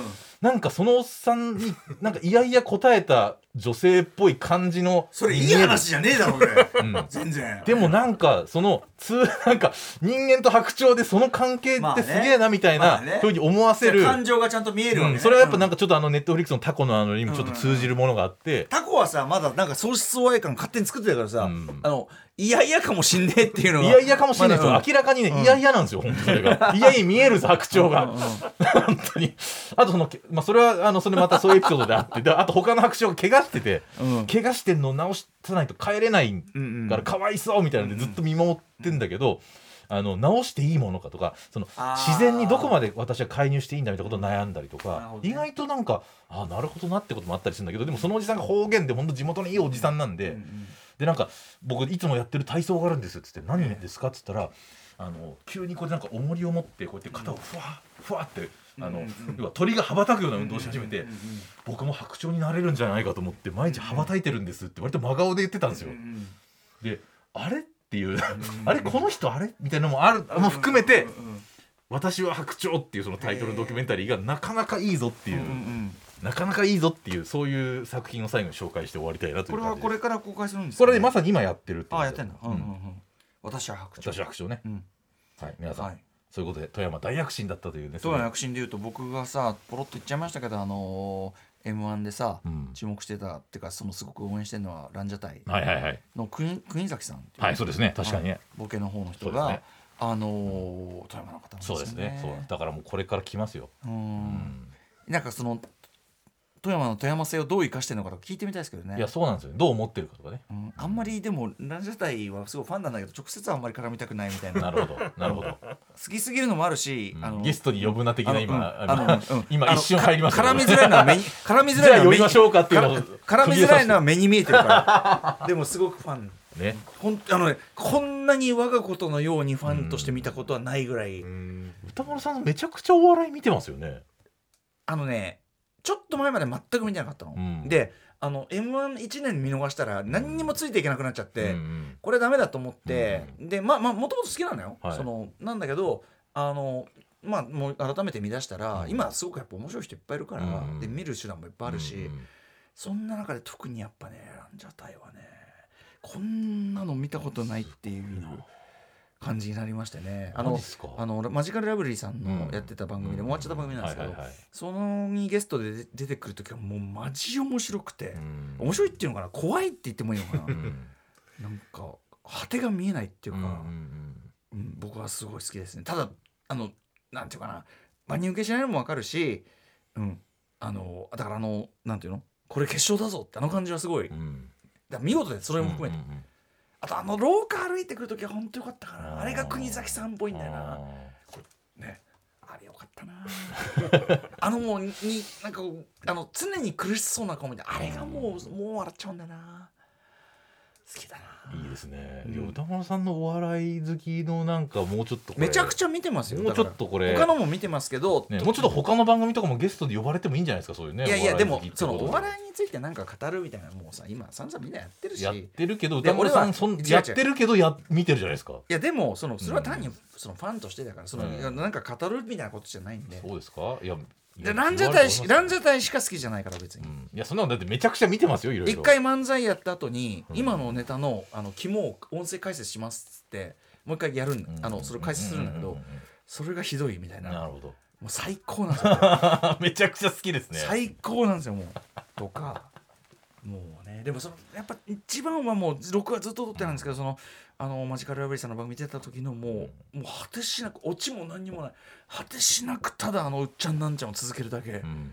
でそこにザ ザコシさんとかも、うん。いい感じのこの野郎みたいな、皆さんのリアクションも素晴らしいしね、うん。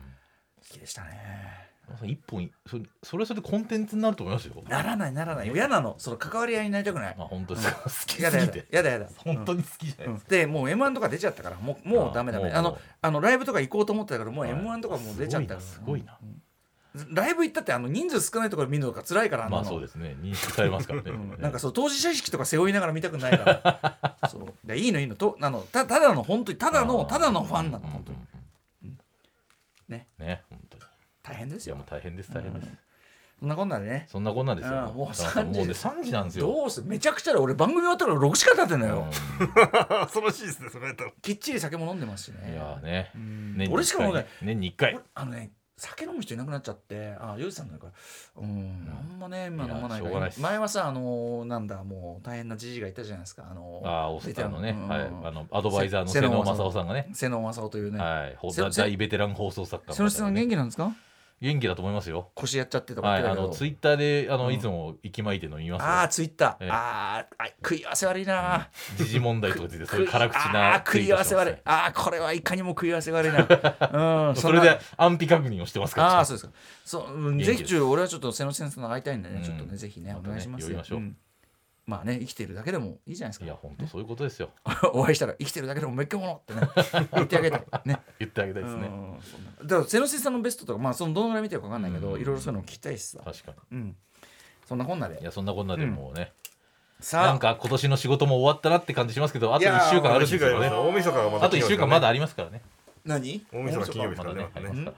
ああ、ねザラジオ。ザラジオ。うん。もうこれはもう僕の企画ですよ。うんザラジオ。いやもうね。本当宇多丸さんの企画ですよね。ん。昨年のね街歩きも良かったけど。うん。今年は街はもう多分ね目も当てられない、うん、もうそこら中で、西去年がね西麻布なんか全然人なかったから今はもうズーでしょうね。動物たちが。愛をください。動物たちが。愛をください。やるわけですよ。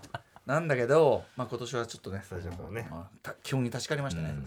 トーク。トーク。音楽。でもトークトークトークに詰まったら音楽、うんえーそれも詰まったらメールうん。ね。こういうラジオの基本に書いたス基タイルで。すね。何かが始まる音がする。何が始まる何が始まる感謝祭です。大体ねあな何かが始まる感謝祭？はい。ああそう。70周年。70周年。何が始まるってんでしょうね。何が始まるんでしょうか。笑ね。そんな言えばいいってもんじゃない、うん。ねえでもそれは人事のようにしちゃダメだなと思って。あ確かにね。だから何かが始まる感謝祭かと思って、これを両方叶える両方それをクリアする本来ちょっとアンビバレンスいやまずさまずさ俺さ感謝祭って何なんだ問題じゃんあんじゃん。だかいつもさ。らそれはだからリスこれはでもこ今回はっきり主主語は何なんだこれは TBS ラジオがリスナーの方に対して感謝している。感謝あなるほどなるほどなるほど。でこれはあのオールスター感謝はちょっと違いますよ。なるほど。じゃあその感謝してるから、うん。スペシャルな番組をあげますそうだから今まで聞いてくださってた方に感謝をしてるから、あの時こんな番組やってましたね。だからその人たちが集まってまた感謝をするっていう。そうか。長く聞いていただいたそれは皆さんコンセプト理解いただいて皆さん聞いていただいた方ありがとうって言って皆さん終わっていくんですだからそういう企画だったんでよかったですね。いいんですけどね。でもこれは感謝はしてます。感謝はいい感謝はいい。感感謝謝感謝はクリアした。だからじゃあ何かが始まるかどうかっていうのをまた何僕らは解釈しなきゃいけない、何かが始まる音がするってさ、言ってんだけどさ、うんななんなの文明開化の音がするみたいなのさ。いやそれは文明開化の音がすると何かが始まる音と全然違いますよ。違うの？だってそれは音がしてくるっていうすごいなんかそのなんかそういうことなわけでしょ。あ未来の話？だから何かが始まる音がするっていうのは俺たちの出す音は何か始まる感じするだろっていう意味じゃないですか。つまりその始まってはいないけど始まってはいないけどその予感には満ちてます、そうそう予感あるだろそう。その予感出していかないとダメだろう。予感でいいんだ予うん感で。いいだ予感だから予感を出す企画をなんかねえかなっていうことを考えてるわけでもさそのリブートリメイク、ね、え。えまあそいっそううですね。たもの、ええ。まあそれはその別にいいんですよ、リバイバル、うん。そういったものはそのいいんですけどそれ感謝ってところはクリアしてますけど、はい何かが始まるかっていうとね。それ予感ですから。予感。予感で言うとやっぱアフターシックスジャンクションの70周年企画というのだはってさもうね寄ってたかってだよ、ええ。そのいろんなそのレギュラー出演者ね、ええ。っていうかそのベテランたちが出てさ、はい。7周年企画、うん。さあじゃあくね6時になって何始まりました？ね。シネマランキングなんつってさ、うん。これ大丈夫なの？そのだそのそこで俺たちはもうあその金曜日のね。うん。その金曜日の放送は朝から9時間70周だから例によっってておなじみのあれですよつまり、俺はもうそのなんていうの？俺単体で野球に向かわされたように、うん。俺単体で70周年の歴史とね向き合わされてね、まあそういうことになりますけどうん。ねただなんか絵面的にはあいつは呼ばれてないけども、みたいなさ。でその、、はい。きなり番組始まった途端にもうね「島ランキング」なんて言ってるけど。でだから一見僕はもうそれでリスナーからあれ分断してんのかなって聞こえたと思うんですけど、うん。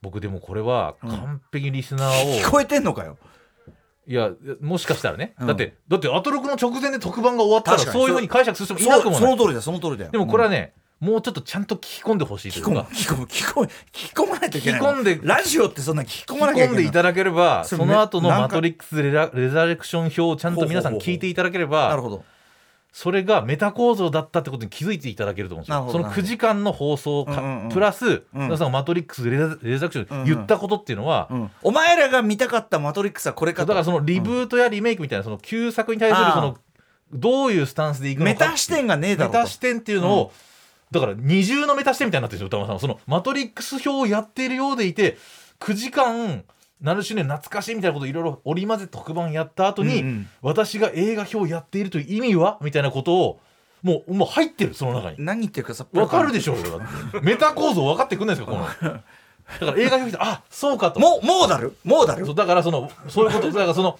もうだる？だからそこも込みで何かが始まる感謝祭っていうのはこの歌間さんの今マモーダルモーモーダルって言ってたモーゼンと古川号がパパンフレットの用語表を用語表を調べ出しました。モーダルマトリックスでレラレアクション表込みで何かが始まる感謝祭っていうのはそこで完結してんだなってことに気づくってことです。なるほどね。なるほどまあとにかくここで最後にいやメタしてんですよ。メタしてんですよって、うん。だから皆さんその今まで。感謝祭感謝祭で来たけどもえこのか人生きてたんだみたいな人がいっぱい出て、まあそういうことですね。えまだ存命だったんだみたいなのがいろんな同窓会みたいなことあるじゃないですか。あってね。で旧その旧作の旧シリーズのファンが大喜びするシークエンスいっぱいありますよね、もうあれだよもうおなじみのやつ見るとねええー、なんつってね。なんかねあもうこの人人もうこんなに待ってましたなんつってね。こんなにもうなんか時間経ったんだなみたいなバレットタイムだバレットタイム。バレットタイムみたいなのあって、バレットタイムがずっとありましたよね、うんうんうんであんたこっから始まったんだみたいな、でこの歴史の意義とはみたいなことも全部言って、やってんだ、うん。ね。でその後さんがあと始まったのがもうまさに来たキャットリックスですよ。キャトリックスね。ス俺たちがやってるキャットリックスだそう。でも結これから猫動画だから。よろしく。して。うん。そういうさんのそのマトリックスでレダレクションのそこまでが特番だったと僕は思あなるほどね。う、うん、だからその俺たち未来はもうだからここだからアトロクがこの特番にするプランも多分あったんですよ。でもここだけは原なんか言えば言うほどなんか俺追い詰められてん追いだけど詰めてない。いやってもう歌川さんが成し遂げた偉業のことを話してるの。別に何もこれからやる人ない。もうやったことに対してのレビューをしてる。だからもうそれはあ現行の番組がここに置かれてることはこの番組が確かにね。ここは？ここが何かが始まる予感の部分ではないかという そして僕らがその日曜日にやることはラジ古オではなくてモモーダルの子を読みふけてる。我々はしかもそのラジオでゲーム配信チャンネルを70周年の企画でやろうとしてもう予感みたいなことしかやってない。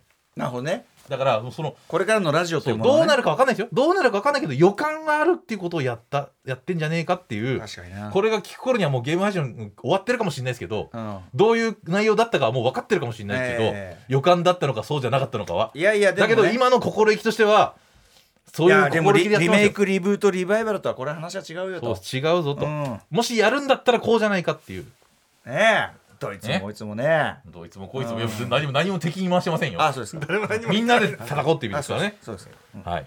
まあ、そんなこんそんな感じでまだええ。2021でまだ終わってませんから放送ね歌間さんはね、まあお願いします、まあでもこれ聞いてる人はねもええ。ういい加減ね。いい加減ね。22もうか。年越しの大掃除とかの合間に聞いてますよ皆さん。年越し大掃除しながら聞いてますよまあな2022な。うん。どうしてっかな。どうしてっかな。数日後ですね。あそうですか。もうね皆田君なんかいろいろあんでしょ？抱負が。ちょ歌間さんもうあの本当に今 もうあの締めようとして今なんとなく今こエモいトークにしようとしてるの今スイッチ切りかけてましそう。です。そうです。か。ちょっとなんか分かんなくなっちゃって。分かんなくなっちゃってるの。はもうわ分かんなくなっちゃってんなと思って。分かんなくなっちゃうよなあそれは。6時間も経ってますから放送終わってから。そうですね。ほらもうなんかお終わったのかなみたいなのあるんじゃない？そのおわうん。綺麗に終わるあれもあるけどさそだのからだからだからやるまあ僕らもだからやることは終わりましたね。やることは終わったし。マトリック・レザレクションってあれちゃんと終わってるかって言ったらそれはさそのなんていうかなあ、まあ、ここからが始まりだな、まあある意味エピソードゼロ的そううんここからが始まりだなって感じだよね。だからその俺としてもやっぱりここはやっぱりこあここからが始まりだなっていう感じで本気で言ってるんですかそれ。毎年こんなやってますけどこのくだり。それがね本気で言ってますやっぱりその始まり感って出したいわけ。始まり感出してうん。まあそれは出てますよもうね。今日の放送は聞いたらね。本当にどうしていいか分かんない時にもう 手叩いてどうしていいか分かんなくなってるのこれ。これさ大晦日もこんな調子ならどうしようかね。ただ大晦日はうん。生放送なんで有限ですあからー有限。絶対終わるんでうん9時終わりますからね。なるほど始まったら終わりますから。終わりましたこれは僕らが終わんないと終われないやつですからね今ねささっきに洋二さんも三角締めさんもちょっと若干ねそうですよお疲れです。から眠いから逆に立って見てるみたいなやつですよ今も。あなるほどね。わかりますこの感じ。確かにこれ座っちゃうと眠るみたいな。大変これは。予言者も言ってましたよ。ん何？でマトリックスで予言者が言ってたじゃうないですか。何よ？あ始まりがあるものには終わりがあるって言ってたじゃないですか。そんなこと言ってたっけ？Everything that has beginning has end にあ前のやつね。その前のやつでそんな前の件はもういいじゃない？だからいいですかそろそろ もうはっきり言いますけど。スタッフの本音がちょっと出てるじゃないか あのさそんなこと言うけどさ全部相手してきたの俺だからね。知ってますよ。何言ってんだよ。知ってますよ。冗談じゃん。だってその9時で間も俺らがこの後配信の作業をしたりポチッとしたりとかもうするのも俺たちですよ今編集編集があんだ。編集はそんなしないですよね。ああそうか。ちょっとするぐらいかな。ちょっとはするのちょかっとするかな。うん。どこどああそうだ。もうもうだから終わってしまえばテープがいっぱいになっちゃった終わってしまえば僕らがそれを何時間切ろうがもう僕らの方に今権限があこれだから不思議なもんだよね。これれあの皆さん聞いてるのはこれね未来の話なわけですからそうそうそう。なんつうかこう実際どういう編集で聞かせされてるか分かったもんじゃないよね。本当に、ね。大丈夫かなこれ。ちょっとなんかねねじねじ曲げられて歌丸さんがほとんどいなくなってることとかあーできちゃ確かに確かにうねこれね。確かに。確かに5分とかそれえこんなこと言ってあのさ第1話っていうのさ全然全然全然入れ替えられてる。マスカレードナイトみたいなあれってさありますからね。全然あり得る。ないのないのねそうですね編集怖い。編集権って怖いな。ディープフェイクだ。ディープフェイクね。本当に何でもありになってる 何話しても大丈夫になってる。そういうことでしょう。ね。これがラジオです。ラジオ。ね ザラジオ。ザラジオ今まで話したのを説得力が全部なんかと思う。はいそんなこんなでね。いやー本当に楽しい時間ですよね、ま一した年で一番楽しい時間ですからみんなね。まあ2021ね。まあお疲れ様でございました。ねまだ終わってませんよ。ああそうですけどね。うん。まあ1週間。それだけは言っておきたい。もうもうあと1週間。こっから1週間恐ろしい出来事消化試合。次々消化試合。消化試合ってそういうこと言うのいやめちゃくちゃいっぱいあ目玉企画あるんですよ。あでもさでもさあれじゃあるんですよまだ。んあれじゃん。あのほらあのー裏送りがね多いんだよね。そうですね。裏送りだから8時台にの特集枠があの TBS ラジオで流れないということはありますけど。TBS ってのはあれだね民度が、ええ。あでもさ俺民そうでも民度って言いまでもした自分が言いかけて月曜日は自分が。そうだ俺がだそこじゃんつまりその8どっち？時からマイゲームマイライフが流れますからうん。どっちの俺を取るかな？そうですね。どっちも取ることもできるから。あの目玉としてはあれですよね。やっぱりあの70周年企画。あそうそうそう。うちうちばならではの70周年企画ぜひこれやっときましょう。あのそうですね。お話しときましょう。あそう。あの淀川長春淀さんの川長春さん。はい。なラジオ名画劇場という番組が70年代主にあったんですね、はい。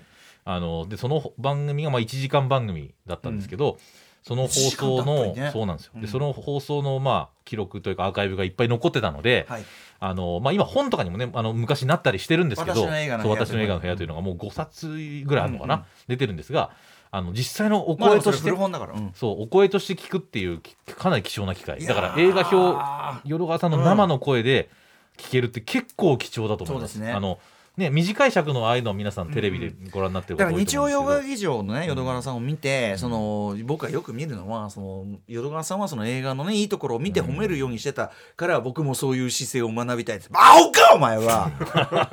まずその淀川さんとてめえを並べるっていうそのもうその僕が死んじゃった。もうもうお何なのそれっていうさ、淀川さん。はもう誰よりも古くから日本で映画を見、ねいっぱい映画を見見識があった上でテレビではテレビ用の喋りをしてた、でもそれでもすごいんだよ、3分間の中に実はふざけながら重要な情報全部入ってるみたいな、そういう人だったんだけど、まあそのラジオ表ではもしくは文章とかではもっとね辛口評価考えてるわけです。そうそうそうもうてか、やってますよね。辛口ってはっきり言ってあの例えば歌丸がなんとかの、うん。そういうレベルじゃないよ。うん。みんながいいって言ってるような映画もうケチョンケチョンにやってたりするし、うん。かと思えばやっぱりねあのいろんな映画をちゃんと発見して、ねうん。紹介してるのもあったりしてそういうこうでなおかつその今回のあれの中で言えばあの批評のねあそうですそうです。姿勢みたいなのそうそうそう。映画表とはっていうこともかなり長く語ってらっしゃって、うん。そこでかなりエモーショナルなトークをでしかもお音声の状態がものすごくいいんですよ、うんうん。なんか昔のラジオのアーカイブっていうとなんかこうねてね。ブツブツなんか昔のラジオのザーみたいな音のイメージありますけど、こもってたりそう TBS に残っているお記録なので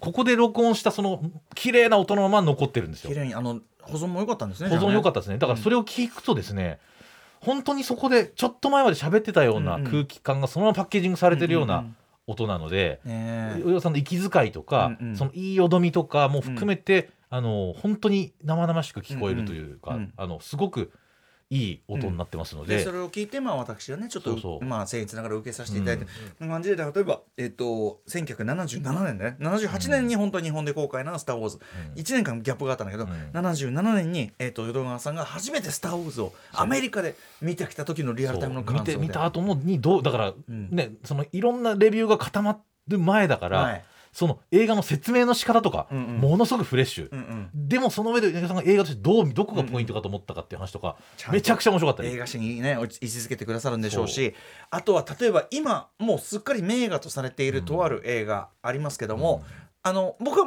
結構好きな全然好きな映画だし、あの作家としても評価してますが前から淀川さんはすごく辛口なんですよ。うん。でそのズバリみんなが今もいいとされてる映画を淀川さんが公開としてどう言ってるかっていう、うん辛口批評とか。それもあるし、ね、でその批評のあれもあるししとかね。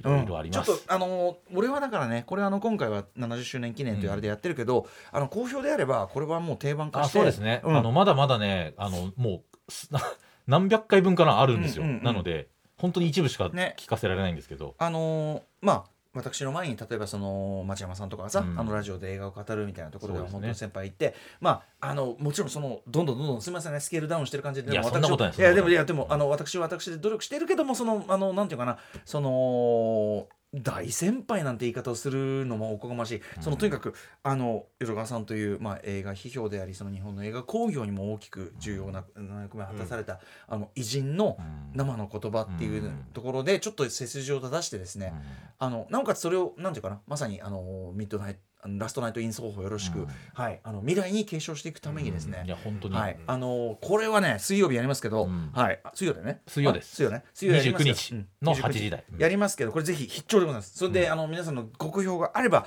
あのちょっと私はこれはこれで定番的にやっていきたいなというふうに思っておりますはい、ので、うん。いい企画だと思います。感じですかね。そして31日はね高木と2人の私とね、えー歌丸と山本高明の「ザ・ラジオ」ね、はい、ラジオの最小最小、あのー限度まで絞った企画で。うん。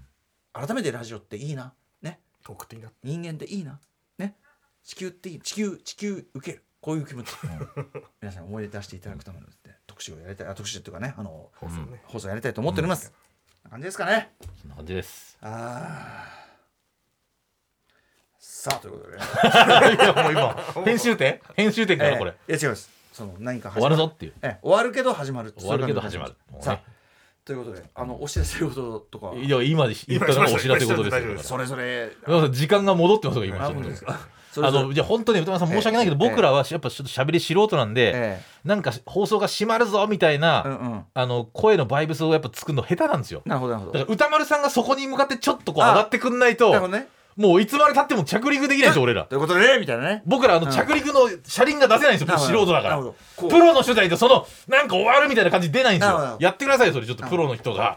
ということでねもうすっかりあね今日ね。はい終わりそう終わりそう。終わりそう すっかり。うん。全然車輪出てこないよ俺今。車輪が車輪が出ないと胴体着陸になっちゃう。早く。すっかり。もう。すっかり。はい。はい。始まってしまいました。なんで始まるんだよ。なんで始まるんだよ。なんでだよもう。うんいやもうその振りじゃないから。あ本当にもうね。ね。もすいません。私もちょっともう疲れてまいやすから。疲れてますよ。だからみんなも疲れてる。ふざけんなよだって。そのね映画のさえ映画映画ちょちょなんで怒んだよ映画用の終わればいいじゃないですか準備して表して大変なんだからさ分かってますよだからね部門22個も作って大変だったんだ大変でしたよあちなみに1個省略したのは、ええ えっと、やけくそダンス部門っていうねややけくそダンス部門えっとアナザーラウンドとシュシュシュの娘、ね、これがねちょっと省かれてしまいましたからねいやさあ本ということで皆さんねえーまあいろいろねいや本当。コロナウイルスとかもありますし、ありましたけどね。いろんなことありますけども、ね。えー。あすごいインザハイツいいって人いいた？いた？インザハイツの話をしてない。だからい？やだからさあのこれが終わったらまた曜日パート例えば宇垣さんとかまた、ねあれもあるでしょうしからね、よかったですね。一応言っときましょうね。インザハイツも最高。何それ？触れてなかった。まあまあいやいやいやこのラ一応そんなことい。や違うんでそんなこと言ったらいろいろあってあのミチェル家とマシンの反乱とかもう最高だからぜひ見てよい。ろいろあった。りするからさまあねうんあれすごいよ。あれはあれあれはあのん。曇り時々ミートボールラインでいう最ええもうすごい傑作だと思うけどね。そうですね。特にあのファービーね。ファービーね。ファービー来たね。来たね。来た。あれ流行予想来たなっていうね。文字マジ録音の限界っぽいですね。ああ録音の限界。なるほどね。何？パンパン。データがパンパン。パンパンなんなんだよも。うなんでも。いや、じゃあ、なんでも。はい、はい、ボイケン、ボイケン、ボイケン、はい、ボイケン、ボイケンには同意見ということで。はい、ということで、えっ、と、じゃあ、ご挨拶して締めましょうかね。はい。えーじゃあ、それぞれ、はい。ディレクター皆川でした皆川と。と、プロデューサーの橋本と。パーソナリティは私、ライムスター歌丸でした。えーアフターシックスジャンクション、えー引き続き年内、そしてまた来年2022年もよろしくお願いいたします。というお願いしことます。でありがとうございました。はい、良いお年を。長時間ありがとうございました。良いお年を。良いお年を。After Six Junction.